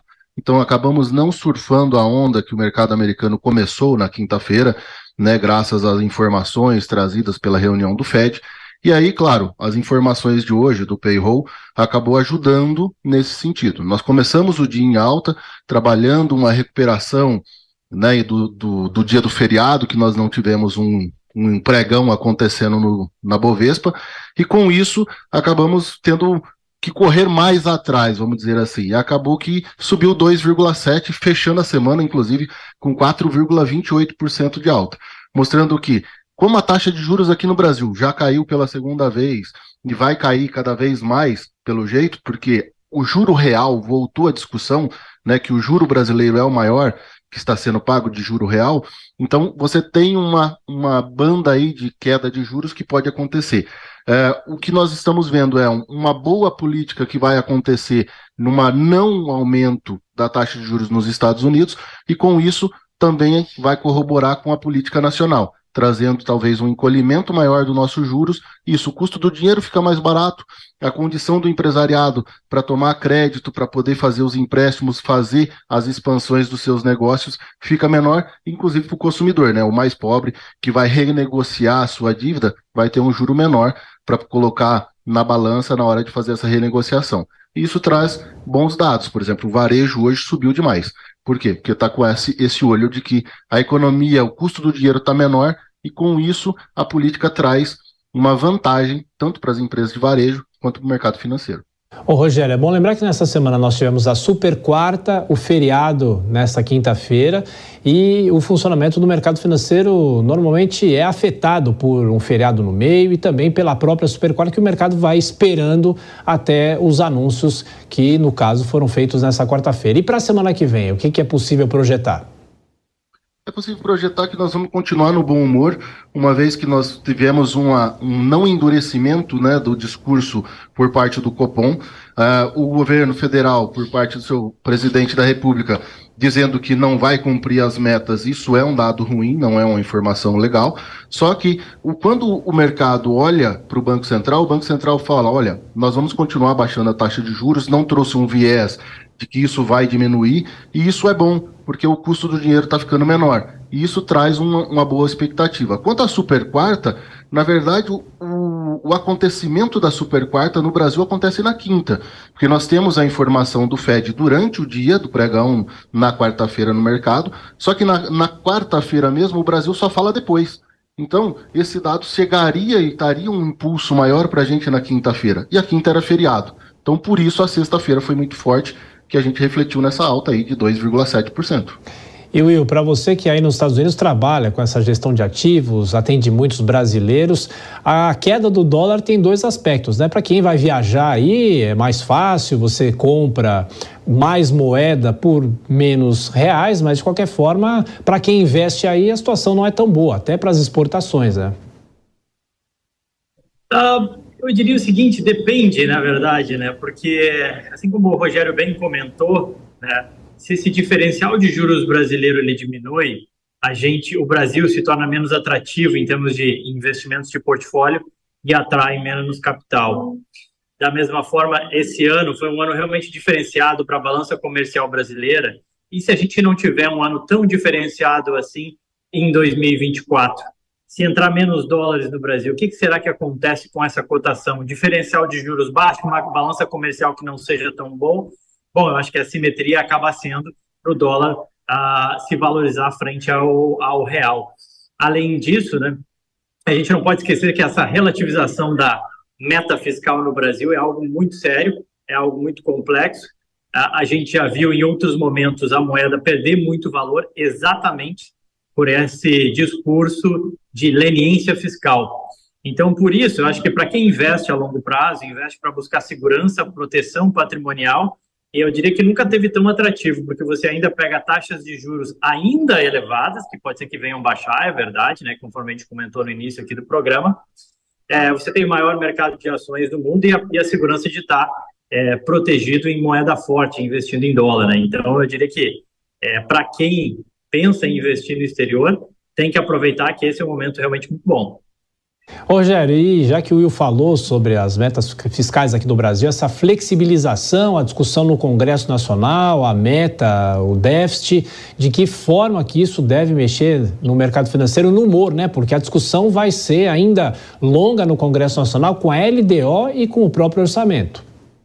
É, o que traz essa discussão e o que o pessoal do mercado brasileiro está bastante de olho, e o Will conhece bem isso também, é, nós estamos de olho, na verdade, como é que vai ser o comportamento do governo em relação a essas discussões. Se de fato ele vai continuar sinalizando que não vai seguir meta alguma, ou se de fato essa mudança é necessária nesse primeiro instante para que ele consiga cumprir metas, né, que ele assuma uma responsabilidade. Se ele assume essa responsabilidade, se esse comportamento do governo vai nesta linha de que ele tem esse interesse, o mercado vai se sentir mais confiante. Quanto à diferença na taxa de juros e aí você não ter né, esse investimento em dólar no Brasil, mas também o investidor no Brasil está vendo que existe uma oportunidade muito boa com essa queda da taxa de juros, porque os ativos estão baratos no Brasil.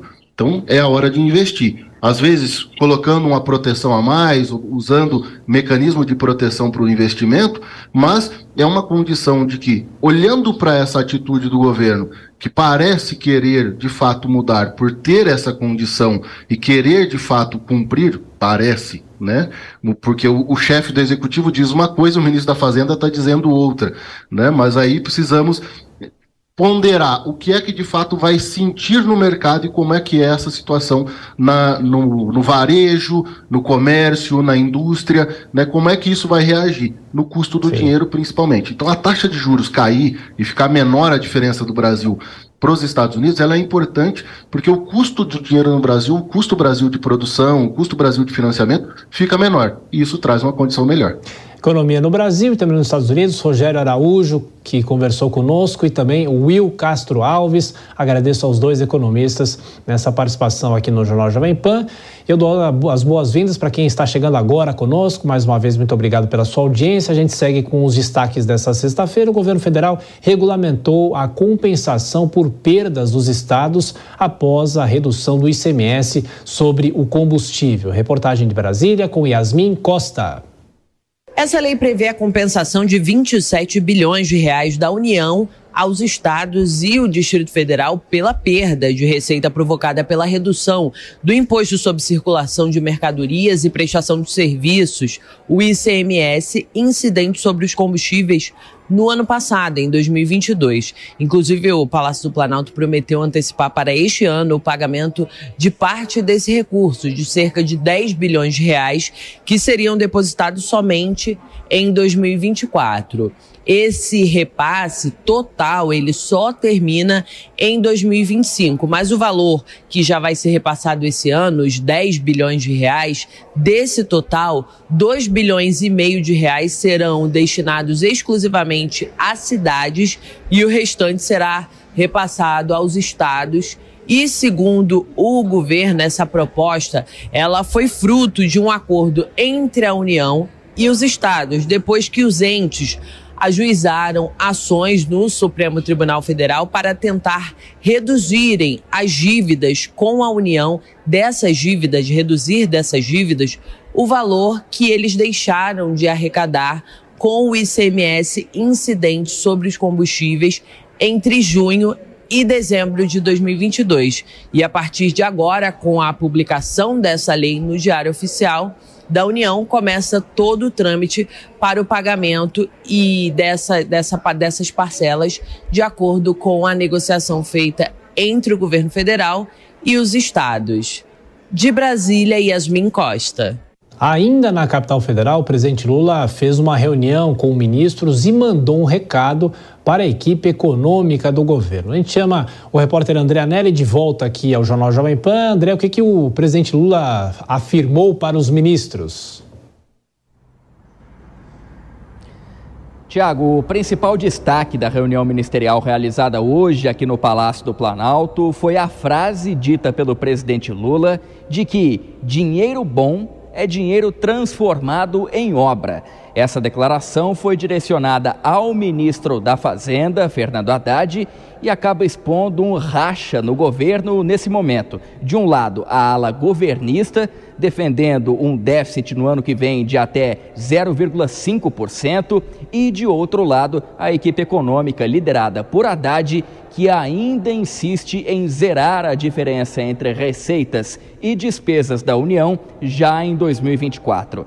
Diante dessa divisão, desse racha, Lula afirmou aos ministros presentes na reunião hoje que todo o dinheiro previsto para as pastas deve ser executado. E o presidente ainda deu uma ordem clara ao se referir ao Programa de Aceleração do Crescimento, o PAC, que prevê gastos na ordem de 1 trilhão e 400 bilhões de reais até 2026, Lula mandou os ministros serem os melhores gastadores de dinheiro. A gente não pode deixar sobrar dinheiro que está previsto ser investido nos ministérios. Queremos que vocês sejam os melhores ministros deste país, os melhores executores deste país, os melhores gastadores do dinheiro em obra de interesse do povo brasileiro. E agora há pouco, Haddad foi até o Palácio da Alvorada, residência oficial, para uma reunião que foi incluída de última hora na agenda do presidente Lula. O encontro, que durou cerca de uma hora, já terminou e até o momento o ministro ainda não se manifestou sobre as declarações do presidente que vão na contramão do equilíbrio, do equilíbrio fiscal defendido pela equipe econômica. Mais cedo, aqui no Palácio do Planalto, o ministro da Casa Civil, Rui Costa, já prevendo uma reação negativa do mercado financeiro, acabou contemporizando as falas do presidente Lula. Rui Costa disse que não existe possibilidade de elevação dos gastos públicos, já que eles estão condicionados ao arcabouço fiscal. Independente da meta, o gasto o investimento, o total de gasto de investimento mais custeio está dado. Então, são duas travas que o arcabouço tem. Então, isso já está definido lá, que é um percentual, 70% da receita é, dos últimos 12 meses contados é, do meio do ano. Então, não há possibilidade, independente da, do debate da meta, não há nenhuma possibilidade de aumentar gasto público. O ministro também justificou as declarações do presidente Lula mais cedo, essas que a gente mostrou agora há pouco. Segundo ele, o que o presidente quis dizer é que quer eficiência no gasto público, principalmente com a conclusão de obras paradas. O ministro também alegou que o presidente pediu para que os ministérios não fiquem com dinheiro parado em caixa diante das demandas da população.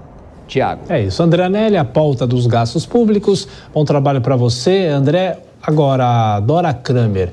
Juscelino Kubitschek já dizia que governar é abrir estradas. Será que o presidente Lula vai na mesma linha? Pode ser. Ele, primeiro que ele quer dar a impressão disso. Agora é o seguinte: para ter obra precisa ter dinheiro e para ter dinheiro precisa ter responsabilidade com as contas, né? Eu acho que essa equação é que o, o presidente não faz. achei muito estranho por que ele dizer isso, né? Porque a, a Secretaria de, de Imprensa de Comunicação do Palácio do Planalto é, é, reservar esse trecho, exatamente esse trecho da reunião para divulgar. Queria dar esse recado sim. Agora, para que se isso, evidentemente, porque essa explicação toda do Rui Costa, que na verdade, não, o que ele diz é o dinheiro em caixa, o dinheirinho que já tem precisa ser gasto. Agora, tem o seguinte: se não houver cumprimento de meta, se não houver um, um cumprimento de um parâmetro, também tem contingenciamento de gasto, também vai ter que gastar menos. Então, está tudo ligado. E quando o presidente fala uma frase dessa, Evidentemente que ele enfraquece o, o, o Haddad e também, claro, que passa um péssimo recado. Ele pode até não ter querido falar de gastança, mas a frase, a maneira como fala, dá um recado de gastança. E a gente volta a falar sobre o conflito no Oriente Médio, os desdobramentos da guerra contra o Hamas e essa aflição dos brasileiros que tentam sair da faixa de Gaza. A gente volta a conversar com a Helena Xeren, especialista em geopolítica do Oriente Médio, mestre em relações internacionais e professora na Stand Witness Brasil. Tudo bem, professora? Muito obrigado mais uma vez pela atenção. Boa noite.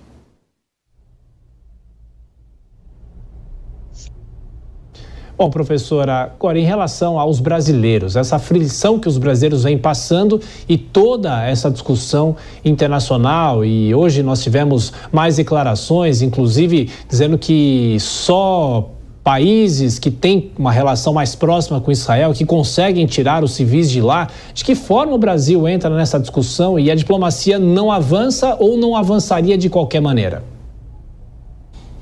Então, na verdade, a gente tem, teve já esforços para tirar diversos brasileiros da situação de conflito. Não foram todos ainda que a gente conseguiu liberar, mas caso é, vocês lembrem, algumas poucas semanas atrás, é, o presidente Lula, juntamente com a Força Aérea Brasileira, levou diversos aviões para ir pouco a pouco tirando brasileiros, foi um número bem considerável, mas a gente ainda tem um pessoal que justamente está travado lá nessa mesma logística de uh, outros povos de outros lugares do mundo também que não estão sendo liberados para passar. Então, aquele corredor humanitário que a gente esperava que já tivesse é, ido mais para frente, já tivesse se desenvolvido de uma forma mais diplomática, com vários outros países do mundo, isso não está acontecendo na velocidade que a gente esperava. E isso só vai mostrando pouco a pouco o desgaste geopolítico dessa situação. Então, a, aquilo que a gente sempre traz de diversos atores envolvidos no cenário, a gente tem, hoje mesmo tivemos, como você falou agora, é, o líder do Hezbollah, que veio à frente falar, apoiar, lógico, né, apoiar o Hamas, eles são aliados diretamente, é, falou coisas que só agravam mais ainda a situação. Ao mesmo tempo, também, se não me engano, hoje de manhã, é, a equipe política do presidente Biden adiantou já também que aparentemente o Netanyahu não está seguindo todas as diretrizes é, ou sugestões, de certa forma, que o presidente Biden tinha oferecido. Então, está uma situação muito complicada, porque cada vez mais atores estão envolvidos nesse conflito. Então, isso cada vez atravanca mais essa, essa saída diplomática, por dizer assim nessa sexta-feira, primeiro, o, o primeiro-ministro Benjamin Netanyahu diz que rejeita o cessar-fogo sem a soltura dos reféns.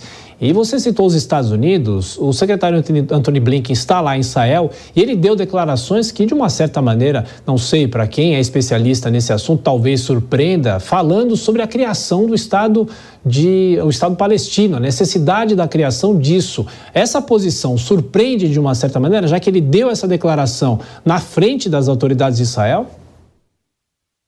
Surpreende bastante, até porque Estados Unidos e Israel sempre foram aliados, não é uma coisa recente.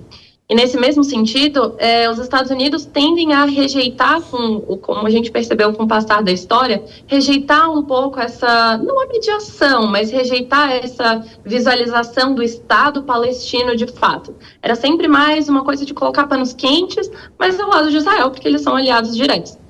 Agora, é, a gente teve. Ai, agora eu já me esqueci, mas se eu não me engano, foi ontem o Mahmoud Abbas, que é o líder da autoridade palestina. Lembrando, a, a Palestina não é um Estado, né? Ela, ela é dividida em, duas, em dois territórios diferentes, os dois territórios palestinos. O que não é a faixa de Gaza não é controlado pelo Hamas, ele é contra, controlado pela autoridade palestina. Essa autoridade palestina já veio à frente em vários outros momentos com o passar da história, ainda que com boa fricção com Israel, com uma fricção bem relevante ainda com Israel, mas ainda assim eles são um pouco mais uh, diplomáticos, talvez de certa forma, um pouco mais dispostos a negociar do que o Hamas. O Hamas a gente já sabe, nunca foi, nunca foi escondido, eles têm como objetivo a destruição completa do Estado de Israel.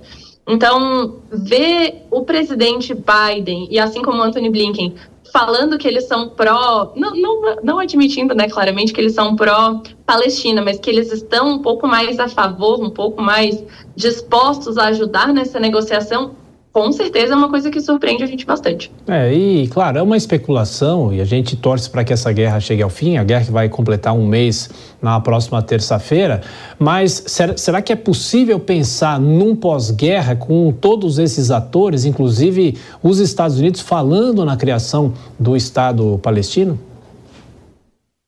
É bem difícil um pós-guerra por algumas situações não tanto diplomáticas e geopolíticas. Isso ok, depende mais de seres humanos sentarem, conversarem, entrarem em debates. É, é, não é nem tanto esse ponto, mas é aquele povo é, dos dois lados, inclusive, né? Não, não, não estou aqui defendendo um ponto ou outro, mas aquele povo que foi, que teve as suas casas, os seus bairros, as suas cidades completamente demolidos, completamente assolados por essa guerra, essas pessoas depois elas voltam para o quê? Com que dinheiro que é, a, a, esse território palestino da faixa de Gaza vai conseguir reerguer essas cidades? Então, isso é alguma coisa muito complicada da gente definir. Da mesma forma como as vidas de ambos os lados, que é, ou de sequestrados ou de pessoas que sobreviveram, mas viram seus parentes tendo mortes terríveis, como que essas pessoas tocam as suas vidas depois. Então, esse pós-guerra, em qualquer conflito, na verdade, né? Ele nunca é uma coisa limpa. Ele é sempre uma coisa muito complicada. Então, por mais que a guerra termine milagrosamente amanhã, a gente ainda vai ver um desenrolar, um spillover, que a gente fala dentro das relações internacionais, bem prolongado ainda desse conflito. Não só da situação interna, como no, na geopolítica da região. Professora Helena Xeren, especialista em geopolítica do Oriente Médio, mestre em relações internacionais e também professora na Stand With Us Brasil. Muito obrigado, como sempre. Bom fim de semana. Voltaremos a nos falar. Muito obrigada, Tiago. Boa noite a todos. Até uma próxima. Boa noite. Olha, pela primeira vez em 130 anos de história, o Brasil vai integrar o Conselho de Auditores da ONU. A gente volta a Brasília com o repórter Bruno Pinheiro. Bruno, boa noite. Como é que vai se dar essa participação dele nesse conselho, vamos dizer assim, e ele tem que deixar o TCU para assumir essa vaga? Aos 48, aos 44 anos, melhor dizendo, não será necessário o ministro Dantas se ausentar da Suprema Corte de Contas, apesar de uma gestão de seis anos, que ele foi então indicado nesta sexta-feira, unânime, na verdade, essa escolha, cerca de um ano de negociação. Lula já havia enviado uma certa carta que tinha o interesse na indicação, e é isso quase uma aclamação. Aconteceu essa escolha nesta sexta-feira. Países da África e da América Latina que acabavam assumindo essa função. E agora a indicação do ministro Dantas da Suprema Corte de Contas, um homem experiente, na verdade, já esteve em várias funções, inclusive no Congresso Nacional, e agora assumindo mais essa responsabilidade de auditores que são ligados ao sistema da ONU e que tem uma responsabilidade gigantesca, essa responsabilidade que realiza auditoria externa das contas das organizações integrantes do sistema ONU, como eu já disse, um, um exemplo rápido de do ano anterior, de 2022, todo o recurso que foi utilizado esta receita da ONU somaram cerca de 67 bilhões de dólares e cerca de 40 bilhões ficaram na responsabilidade de auditores. Nas redes sociais, o ministro comemorou essa indicação, lembrou a responsabilidade que é auditar as contas que são ligadas à ONU e que vai honrar este compromisso. Repito que não será necessário o ministro se ausentar das suas funções aqui na capital federal, à frente da Suprema Corte de Contas. Uma indicação histórica a ser comemorada nesta sexta-feira. Tiago. Mas lembrar que ele é cotado para o Supremo também, né? Bruno Pinheiro de Brasília, bom trabalho para você. A gente continua girando os nossos repórteres. Após mais de um mês de paralisação, chegou ao fim a greve dos estudantes da USP. A gente chama a repórter Letícia Miyamoto. Letícia, o que, que ficou decidido? Como é que foram essas conversas? Oi, Tiago. Após negociações, a reitoria da universidade anunciou a contratação de quase 150 novos professores temporários até o final do ano, que vão ser somados aí a mais de 870 contratações previstas até 2025. Mais uma vez, boa noite para você e para todos que nos acompanham aqui no Jornal Jovem Pan.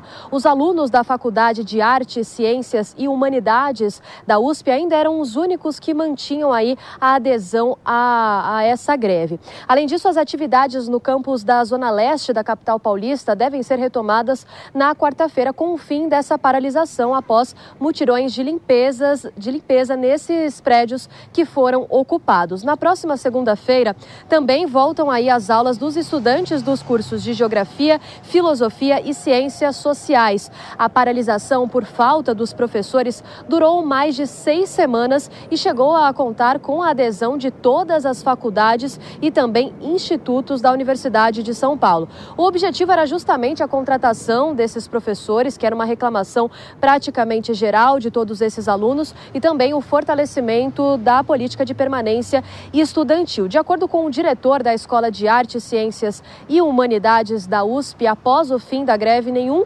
estudante deve ser afetado por essa movimentação e também não haverá reprovação por falta. Além disso, segundo esse, o diretor da, da, dessa faculdade de Artes, Ciências e Humanidades, os docentes estão sendo orientados a aplicarem um calendário extra ou talvez aí novas datas para substituir essas matérias que ainda não foram aplicadas para que nenhum estudante seja prejudicado. Mesmo assim, um grupo de estudante continuaria ocupando o prédio central da administração ali da USP em um protesto, vale lembrar, independente, pela contra a possibilidade de reprovação geral dessas pessoas que aderiram ao movimento. Na semana passada, o Diretório Central dos Estudantes chegou a acionar a Justiça para impedir essa medida que teria sido anunciada dias antes. A reitoria, por sua vez, emitiu uma nota no dia 27 de outubro e disse que essa decisão em relação à frequência dos estudantes cabe a cada docente em conjunto com cada unidade que deve estabelecer, levando em consideração essas situações aí que foram excepcionais por conta da greve. Tiago. É isso. Então foram seis semanas de paralisação. Letícia Miyamoto com as informações aqui de São Paulo. A gente continua falando sobre educação. Enem 2023 começa nesse domingo em todo o Brasil. No estado de São Paulo, o transporte público terá gratuidade aos estudantes. A reportagem é de Marcelo Matos. Final de semana decisivo para os estudantes brasileiros. O Enem será aplicado para quase 4 milhões de candidatos. É uma retomada de participação em relação aos dois últimos anos. De acordo com o INEP, o Instituto Nacional de Estudos e Pesquisas Educacionais Anísio Teixeira, o crescimento de inscritos é de 13% sobre 2022. Hora crucial para quem se preparou. Nessa reta final eu tô, eu tô assim, corrigindo as lacunas que eu fui vendo que eu tô tendo, refazendo bastante provas antigas, para poder ver o que eu tô tendo dificuldade agora, já que a gente já teve todo o material durante todo o ano, então agora eu tô corrigindo essas pequenas falhas que acaba tendo e eu tô focando nisso. Conhecer o formato da prova, ter uma estratégia específica de como lidar com a prova, fazer primeiro a redação, primeiras questões, bom, isso varia de cada um, mas acho que isso é bem importante, você saber como lidar com a prova e não somente com a matéria que cai, porque às vezes você sabe o conteúdo, se atrapalha com o tempo, ou enfim, esse tipo de situação. Eu tenho certeza que eu estou preparada esse ano inteiro e acho que vai dar certo. O coordenador geral do curso Etapa, Marcelo Fonseca, analisa o exame. Um grande exame aí com praticamente 10 horas e meia de duração. Só que tem um intervalo de uma semana entre essas duas provas, né? E são duas provas muito diferentes. A primeira é uma prova que tem é, um foco em, em, linguagem e humanidades, enquanto a segunda prova é a prova, das contas, né? Com exceção de biologia ali, praticamente é, é uma prova que tem um peso muito grande de exatas, em especial matemática. Caso você assim, olha, eu não fui tão bem na primeira, é, é ir melhor na segunda. E se foi bem na primeira, é ir bem na segunda também. Reta final do Enem, milhões de estudantes brasileiros se preparam aí justamente para a prova que acontece nesse final de semana. São Paulo aqui, classe lotada, mesmo após o feriado aí de finados. Professor, a nota da classe? Ah, nota 10, né? E, e dá para estudar, professor, no finalzinho? Sempre dá tempo de olhar, rever os assuntos importantes, que a prova está aí. Qualquer ponto de estudo é positivo nesse momento. Boa sorte então para todos os estudantes aqui de São Paulo. O Enem será aplicado neste domingo, dia 5 de novembro, e no próximo, dia 12. O Exame Nacional do Ensino Médio avalia o desempenho dos estudantes na educação básica. Após 20 anos, a prova é a principal entrada ao ensino superior no Brasil pelo SISU, Sistema de Seleção Unificada, e o ProUni, o programa Universidade para Todos. As instituições públicas e privadas utilizam o Enem para a seleção dos alunos, além do acesso também ao FIES, o Fundo de Financiamento Estudantil. No estado de São Paulo, o governador Tarcísio de Freitas decretou a gratuidade em todas as cidades atendidas pelo transporte público metropolitano nos dias 5 e 12 de novembro, das 9 da manhã às 9 horas da noite, para o deslocamento dos estudantes em relação ao Enem, nos ônibus da MTU, metrô CPTM, Via 4 e Via Mobilidade. Na capital paulista, o prefeito Ricardo Nunes também estendeu o modelo de gratuidade aos ônibus de São Paulo. Olha, de forma paralela ao Supremo, o governo federal pretende corrigir o FGTS com o índice da poupança. De Brasília, Luciana Verdolim. Olha, as centrais sindicais já dão como certa a correção dos saldos das contas do FGTS com base no que rende as cadernetas de poupança. Agora querem inclusive ir além. O presidente da Força Sindical, Miguel Torres, por exemplo, lembra que é preciso, por exemplo, discutir a questão também do pagamento retroativo da correção. É, nós sabemos que desde 99 esse reajuste é, existe essa possibilidade de esse reajuste ser retroativo. Então nós nós queremos que o governo temos que negociar com o governo, abrir negociação com o governo para que nós possamos pagar, fazer que os trabalhadores tenham é, esse direito é, retroativo desse tempo todo aí. Lógico que a gente sabe que não tem condições de ser um pagamento é, imediato, mas que a gente faça um acordo parcelado é, para quem tem menos, com, menos dinheiro na conta ser primeiro, como nós fizemos em governos anteriores também, e, né, e que isso foi é, corrigido. O governo, por sua vez, trabalha para adiar o julgamento lá no Supremo Tribunal Federal. O presidente do tribunal, ministro Roberto Barroso, marcou a retomada da sessão para o próximo dia 8 agora de novembro. Já existem dois votos a favor da mudança do índice.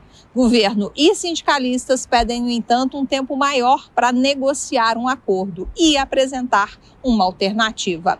Barroso defende a correção com base no índice que corrige as cadernetas de poupança. Hoje, o FGTS rende TR mais 3% ao ano, o que significa metade da poupança, que está longe de ser uma das aplicações mais rentáveis do país. O governo reclama que a ação apresentada em 2014 pedia a correção pela inflação não pela caderneta de poupança. Se for mantida a proposta do ministro Barroso, o custo da mudança pode chegar, segundo as contas aqui do governo federal, a 31 bilhões e meio de reais. Por isso, o governo disse que uma correção maior vai tornar financiamentos mais caros no país, o que pode desestimular, inclusive, o ritmo da construção civil, um setor que emprega muita mão de obra. De Brasília, Luciana Verdolim.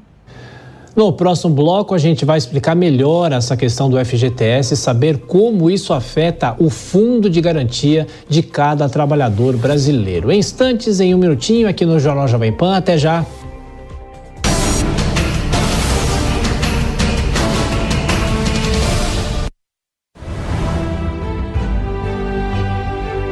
Vibramos juntos. Caminhamos juntos fizemos história. E há dois anos criamos mais uma forma de continuar com você.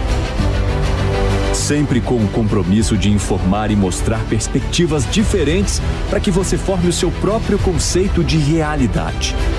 Isso é jornalismo independente. É o que circula em nossas veias.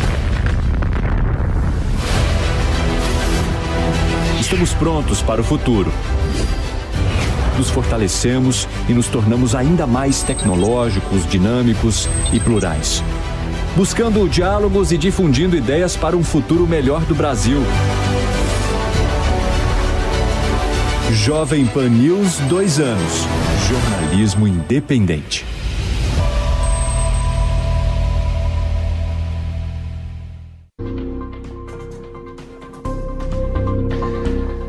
Estamos de volta com o Jornal Jovem Pan. Mais uma vez, muito obrigado pela sua audiência. Como falamos agora há pouco, a gente vai entender melhor essa possível alteração na correção monetária do FGTS. A gente conversa com o advogado Luiz Gustavo Nicole, especialista em direito do, trabalho. Tudo bem, doutor? Boa noite, obrigado. Olá, Tiago. Boa noite. Eu que agradeço pelo convite. Bom, primeiro a pergunta básica, né, em relação aos ganhos para o trabalhador, o que é mais vantagem? Hoje a correção é pela TR mais 3%. E a discussão é sobre a mudança para a correção da poupança. Tem outras propostas ainda no Congresso Nacional que tratam sobre a correção pelo IPCA. De que forma isso é possível pensar? É possível pensar numa melhor rentabilidade para o trabalhador, que é uma discussão já há muitos anos que é feita. É possível, Tiago, e é necessária, porque os trabalhadores, a cada ano que se passa, desde 1990, ele vem perdendo com essa atualização monetária. Então, o valor que é depositado mensalmente pelo empregador, quando você tem um contrato de trabalho é, registrado pela CLT, mensalmente ele faz um depósito, que é uma, uma poupança compulsória, forçada, para no momento de rescisão de contrato, o trabalhador sacar esse valor, um fundo. E esse, esse valor, por exemplo, um trabalhador que fica 10 anos numa empresa, ele vem sendo atualizado dia a dia, mês a mês, porque senão o valor perde, senão aquele valor depositado perde o capital. E assim está desde que o FTS se tornou obrigatório, com a Constituição de 88. Então, é necessário, no mínimo, essa correção pela poupança. Porque hoje, da forma que é prevista em lei, ele corrige a metade da poupança. Então, imagina, a poupança não é interessante como, como correção monetária e também nem como investimento. Imagine, então, o que está previsto na lei, que é pela TR mais 3%, que é a metade hoje da poupança. Agora, o governo fala e até pediu um tempo para o Supremo para que o governo faça uma proposta para que essa correção pela poupança passasse a valer a partir de 2025. E a dúvida é a seguinte, doutor: quem que paga essa correção? Não só quem paga, mas também se isso pode ser retroativo. O que, que acontece? Perfeito, Tiago. Olha só, quem paga? O governo. Porque o governo utiliza esse valor que é depositado na, como no fundo de garantia para infraestrutura, saneamento básico. Né? Então, obras de infraestrutura como um todo são utilizadas deste recurso que é depositado na Caixa Econômica. Então, a Caixa Econômica é quem gere esses valores. Então, por exemplo, o trabalhador, quando vai sacar o fundo de garantia, ele vai até a Caixa Econômica. Então, ele recebe esses valores da Caixa, que é quem gere. Mas quem paga esse juro é o governo. Então, lamentavelmente, depois de nove anos que essa ação está tramitando, já há três governos, nenhum deles quiseram resolver esse problema. Nem ele e nem o Congresso. Que o Congresso já poderia ter resolvido isso, estabelecendo tanto uma, uma situação futura, como também retroativo. Os trabalhadores que já, por exemplo, os familiares, né, que vão receber de quem já morreu. Há quantos anos, desde 1990, que nós estamos discutindo essa atualização monetária, esses trabalhadores estão perdendo o seu capital. É um patrimônio, o fundo de garantia é um patrimônio que, inclusive no momento de separação de um casal, ele é, ele é divisível. Então, é necessário, quem vai pagar é o governo, e agora ele viu que apertou, porque o voto, o primeiro voto, a primeira decisão do Supremo, do ministro Barroso, foi no sentido de que deve ter essa atualização pela poupança. E agora ele assustou porque há possibilidade sim de derrota. Só que também a decisão do, do ministro, ele deixa em aberto a questão do recebimento retroativo. Ele não define como que vai ser feito o pagamento, quem vai pagar, ele deixa, inclusive, para que seja discutido no Congresso Nacional a respeito desses desse valores a serem recebidos. O que eu acho também que deixa a desejar, porque já que está discutindo judicialmente, que trouxesse uma solução completa, não pela metade. E doutor, só para a gente fechar, do ponto de vista jurídico, o que tem mais efeito em relação a isso? Que o Congresso crie uma lei para isso ou uma decisão do próprio Supremo? É claro, o entendimento é sempre melhor, mas qual o, o, o peso que cada uma dessas decisões pode ter? O peso judicial é muito maior. Sim. Porque ele traz uma decisão através deste processo que vai ser aplicado em todo o país. Por exemplo, todos aqueles processos que foram apresentados na Justiça estão aguardando essa decisão no Supremo. E são milhares de ações, milhares, todas elas aguardam a mesma decisão. Por exemplo, se o Congresso aprovar uma lei, essa lei ainda pode ser discutida a sua constitucionalidade. Então, não quer dizer que esse, esse problema será resolvido. Se o Supremo não, não avançar ainda que seja através de uma negociação com o próprio governo, com a Caixa Econômica, com as entidades sindicais, isso pode ficar ainda a desejar. Não terá pacificação esse, esse ponto, porque a, a, decisão do ministro é daqui para frente. E para trás? Há quantos anos que o governo utiliza desse valor? Esse, esse, esse valor é do trabalhador, né? é um patrimônio do trabalhador, que deve dar em torno de 30 bilhões de reais, e que está sendo utilizado sem o devido, sem a devida correção. Doutor Luiz Gustavo Nicole, especialista em Direito do Trabalho. Muito obrigado pelos esclarecimentos. Bom fim de semana. Até a próxima. Muito obrigado. Até a próxima. Olha, faltando um pouco mais de duas semanas para o segundo turno da eleição presidencial na Argentina. E Javier Milei aparece com uma pequena vantagem nas últimas pesquisas de intenção de voto. A gente vai falar mais uma vez com o nosso analista internacional, nosso editor de internacional, Marcelo Favalli. Favalli, você esteve no primeiro turno lá na é. Argentina e agora vai de novo no dia 19 de novembro.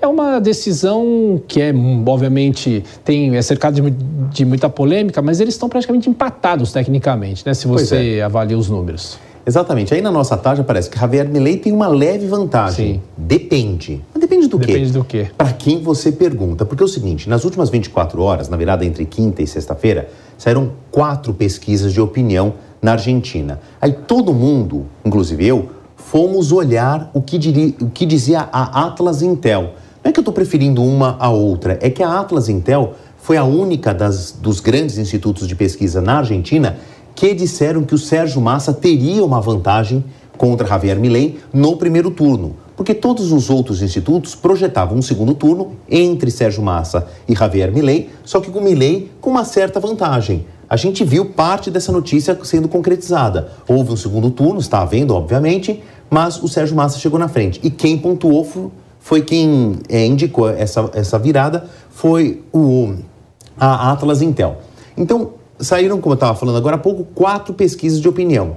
Duas apontam uma vantagem do Sérgio Massa, outras duas do Javier Milei. Mas eu fiz um recorte, dando aí então o benefício para essa Atlas Intel, de que o Javier Milei, segundo este instituto de pesquisa especificamente, aparece com 52% eh, de intenção de voto e o Sérgio Massa com 48%.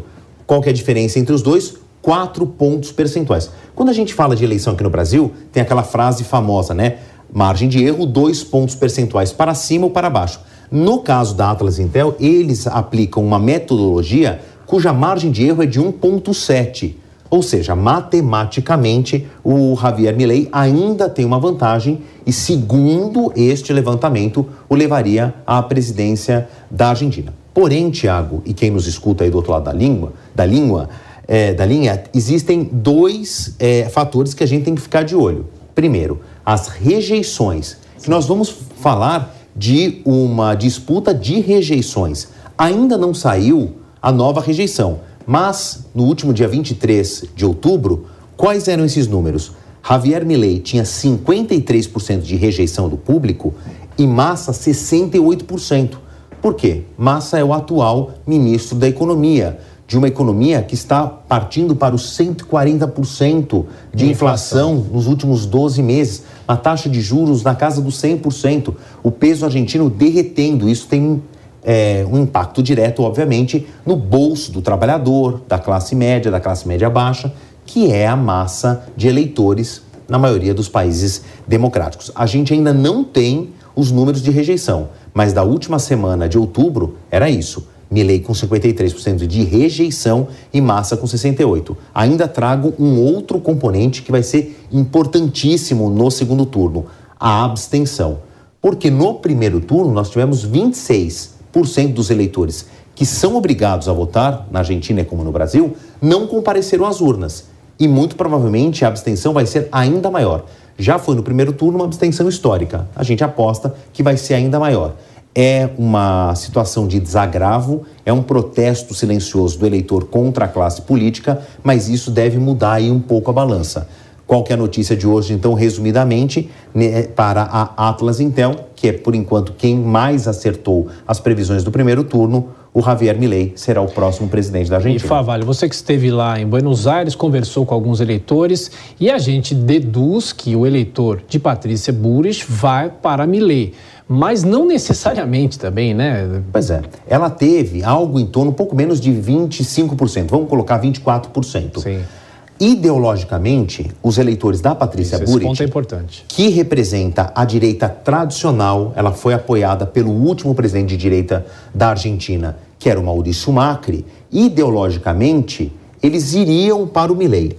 Tanto que, na noite de domingo, do, do, primeiro turno, quando saíram os primeiros resultados e se indicava um segundo turno, a Patrícia Burit, dos três principais candidatos, foi a primeira a falar. Ela agradeceu os votos, admitiu a derrota e disse: eu não apoio Sérgio Massa de jeito nenhum. Então o eleitor já ficou entendendo que seria então um apoio indireto da, para Javier Milei. Isso foi no domingo, na noite do primeiro turno. Na segunda-feira, ela chamou a imprensa para dizer o seguinte: estou apoiando oficialmente agora o Javier Milei. Ah, 100% dos eleitores vão para lá? Não.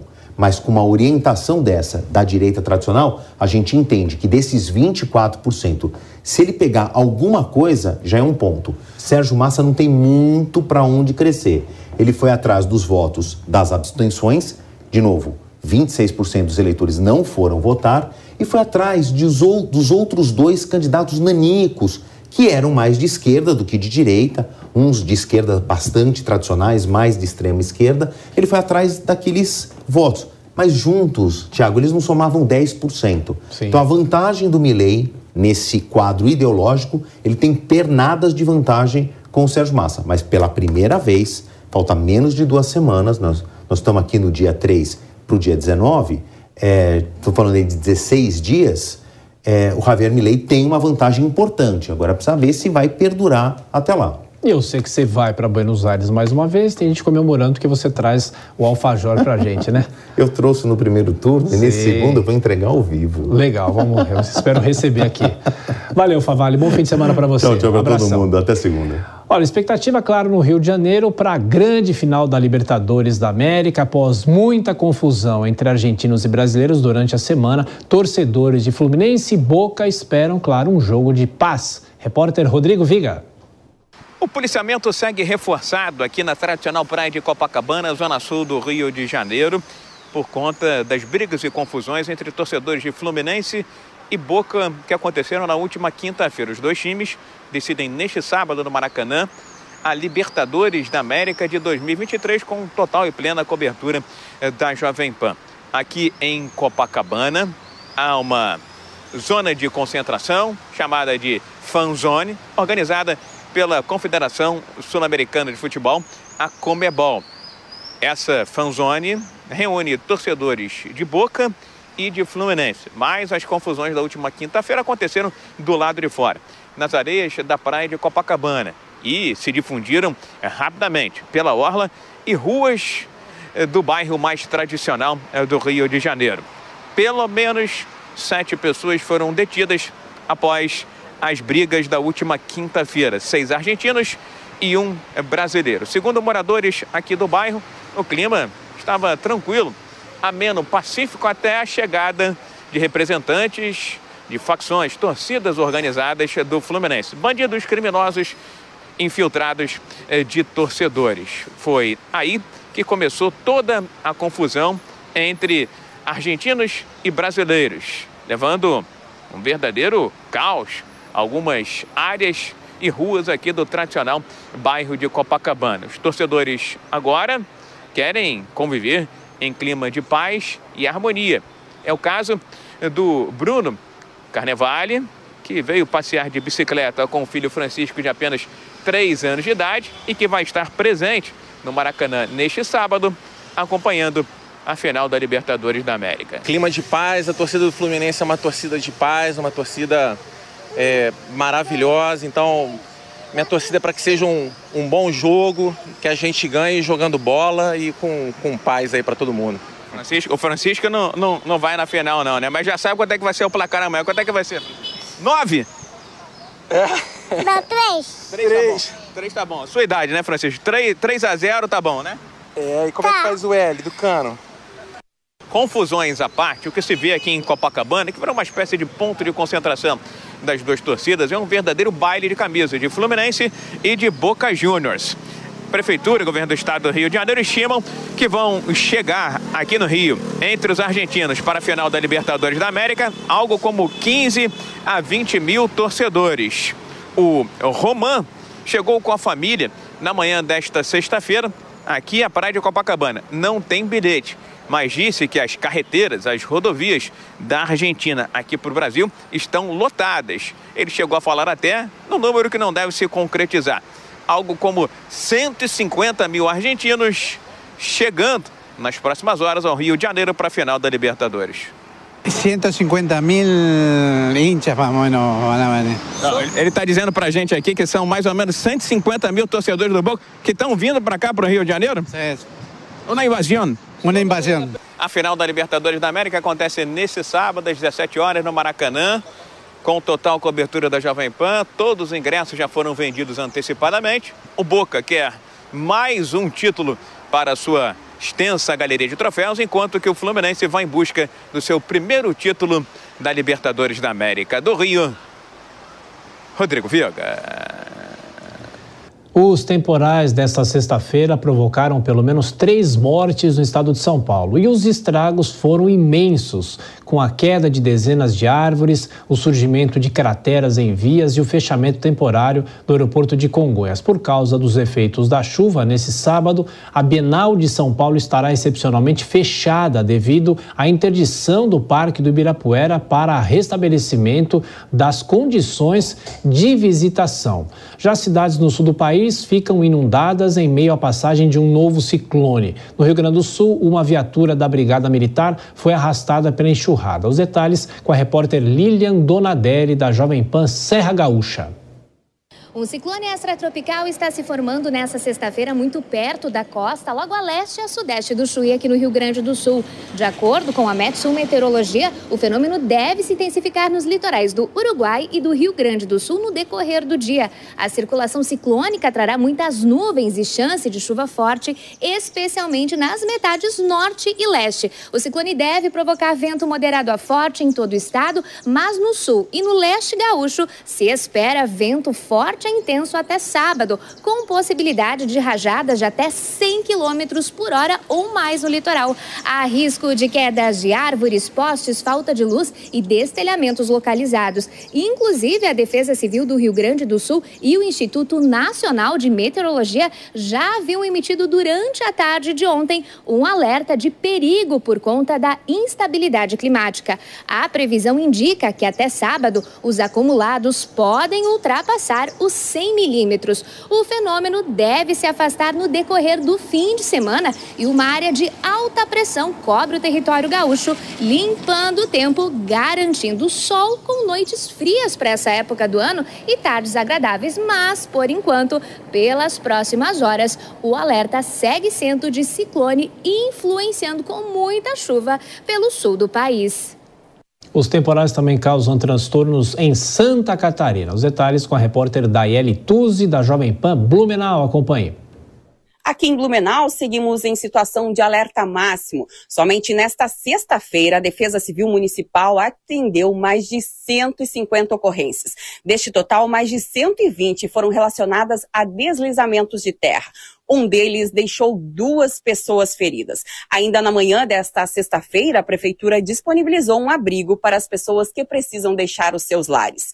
Esta é a quinta enchente registrada aqui no município em menos de 30 dias. E fica o alerta agora para a população que volta aos seus lares, porque a chuva já parou aqui na cidade e a previsão é de que nos próximos dias venha o sol aí, um tempo firme e seco. Então, fica o alerta para as pessoas que retornarem aos seus lares, fazerem a limpeza das casas, que façam essa limpeza aí com segurança. Da Tuzzi, da Jovem Pan Blumenau. Previsão do tempo Jovem Pan. O alerta no sul do país e a previsão para todo o Brasil. Paula Nobre, boa noite. Oi, Tiago. Muito boa noite a você. Boa noite a toda a nossa audiência que acompanha o Jornal Jovem Pan. Temos boas notícias para a região sul do Brasil neste fim de semana, principalmente falando sobre a chuvarada dos últimos dias. A formação de um ciclone extratropical entre a quinta e a sexta-feira provocou chuva forte nos três estados, mas agora esse ciclone caminha em direção ao alto mar, se dissipa. A frente fria que estava associada a este ciclone também provocou chuva forte sobre a região sul, também vai agora em direção à região sudeste do Brasil, lá para o norte mineiro, direção também ao Espírito Santo. Agora, os três estados da região sul neste sábado deverão ter um dia de tempo firme, sol durante a tarde, as temperaturas ficam amenas, inclusive. Durante a manhã tem previsão para geada em áreas da Serra Gaúcha e também da Serra Catarinense. Na região sudeste do Brasil, pancadas mais fortes em áreas do norte mineiro, pancadas de chuva e áreas do Espírito Santo também. No estado de São Paulo, quase não tem previsão de chuva, apenas em algumas áreas do litoral norte de São Paulo. Rio de Janeiro também, temperaturas mais altas deste fim de semana e pancadas isoladas de chuva. Fim de semana vai ser quente na região sudeste do Brasil. Região Centro-Oeste, tempo firme em boa parte de Mato Grosso do Sul. Pancadas isoladas de chuva em áreas de Mato Grosso, Goiás e do Distrito Federal. Temperaturas altas também em toda a região Centro-Oeste do Brasil. Na região Norte e na região Nordeste, pancadas isoladas de chuva. Muito calor ainda em boa parte da região Centro e Norte do Brasil. Chove muito fraco em áreas do Acre, Amazônia, Rondônia, Rondônia também, sul do Pará, algumas áreas ali de Roraima. E também tem chuva retornando ao Tocantins. Interior da região nordeste do Brasil com previsão de chuva neste fim de semana. Aquela chuva isolada bem típica da primavera, mas que consegue melhorar a umidade do ar. Salvador, neste sábado, tem máxima de 32 graus. Belo Horizonte, máxima de 29. Campo Grande tem máxima de 28 graus. Porto Alegre de amanhece com 14, a máxima chega aos 21 graus durante a tarde. Na capital paulista não chove pelo menos até a próxima terça-feira. No sábado, máxima de 27 graus. Atenção à temperatura mínima do domingo. Mínima de 12 por aqui, máxima de 25 durante a tarde.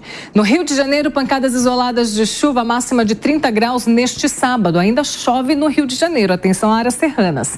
Domingo, máxima de 27 graus. Em Brasília, pancadas de chuva também durante este sábado, máxima de 27 graus na capital federal e no domingo máxima de 27 graus também. A tempestade Ciarán castiga a Europa Ocidental. Os ventos de até 200 km por hora causam mortes, obrigam fechamento de portos e o cancelamento de inúmeros voos. Na Itália, o governador da Toscana, Eugenio Gianni, confirmou o anúncio de mortes foram registradas e já o prefeito de Florença, Dário Nardella, disse que a situação é crítica na cidade devido ao aumento contínuo do nível do rio Arno. A Bélgica, a França e a Alemanha, Países Baixos e Espanha também já registraram óbitos causados pela tempestade. Na França, cerca de 700 mil residências estão sem eletricidade. Mais de 200 voos foram cancelados no aeroporto de Schiphol, de Amsterdã. Já na Espanha, pelo menos 80 voos foram suspensos em 11 aeroportos. Voltando aqui a São Paulo, a Secretaria de Segurança Pública reforçou o policiamento na rua Santa Efigênia após uma loja ser saqueada por usuários de drogas na Cracolândia. Beatriz Manfredini. Em mais uma noite de insegurança, usuários da Cracolândia saquearam uma loja de conserto e venda de acessórios para celulares na rua Santa Ifigênia, no centro da capital paulista. Imagens gravadas por moradores da região flagraram o momento em que os dependentes químicos avançam com pedaços de madeira na porta, que tinha uma placa de contenção, mas que não foi suficiente. Cerca de 20 celulares, além de notebooks e outros acessórios acessórios foram roubados, em um prejuízo de cerca de 80 mil reais. Essa é a segunda vez que a mesma loja é alvo do fluxo. Em 2019, o prejuízo foi de 50 mil reais. Até agora, a polícia disse que nenhum boletim de ocorrência foi registrado, mas os agentes tentam identificar os envolvidos. Em nota, a Secretaria de Segurança Pública disse que reforçou o policiamento na região desde o ocorrido. Major Vilarde, da Coordenadoria de Políticas em Segurança Pública da pasta,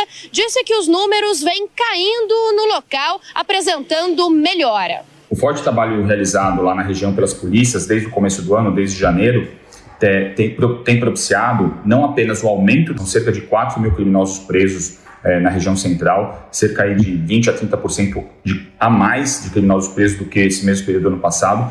Não apenas houve esse aumento de, do de número de criminosos presos, como também já desde abril nós temos seguidas quedas de roubos e furtos. Né? Então, depois de um ano inteiro de 2022 de aumento de roubos e furtos na região, né, nós, a partir de abril, esse trabalho intenso das polícias já tem reduzido seis meses seguidos de quedas de roubos e furtos. São mais ou menos, olha ali na região central da Santa Figênia, no entorno das cenas de uso, são cerca de 1.500 1.500 vítimas a menos de roubos e furtos se comparado a esse mesmo período no passado. A SSP afirma que a recuperação da área central de São Paulo e o aumento da sensação de segurança de moradores e comerciantes são prioridades do governo.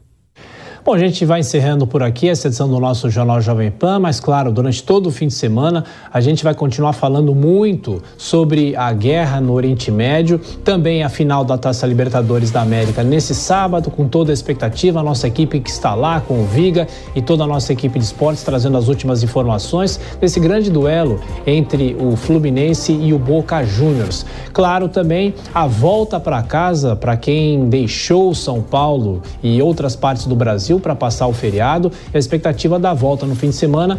E vamos falar também muito sobre ainda as consequências dessa chuva aqui na sexta-feira em São Paulo e também o ciclone no sul do Brasil, os estragos e todos os detalhes na programação aqui da Jovem Pan e, claro, amanhã a partir das sete da manhã no Jornal da Manhã. Para outras informações, acesse o jp.com.br.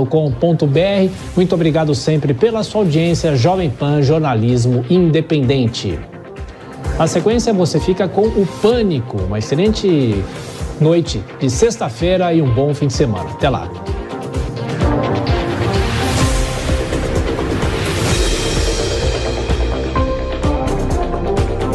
A opinião dos nossos comentaristas não reflete necessariamente a opinião do Grupo Jovem Pan de Comunicação.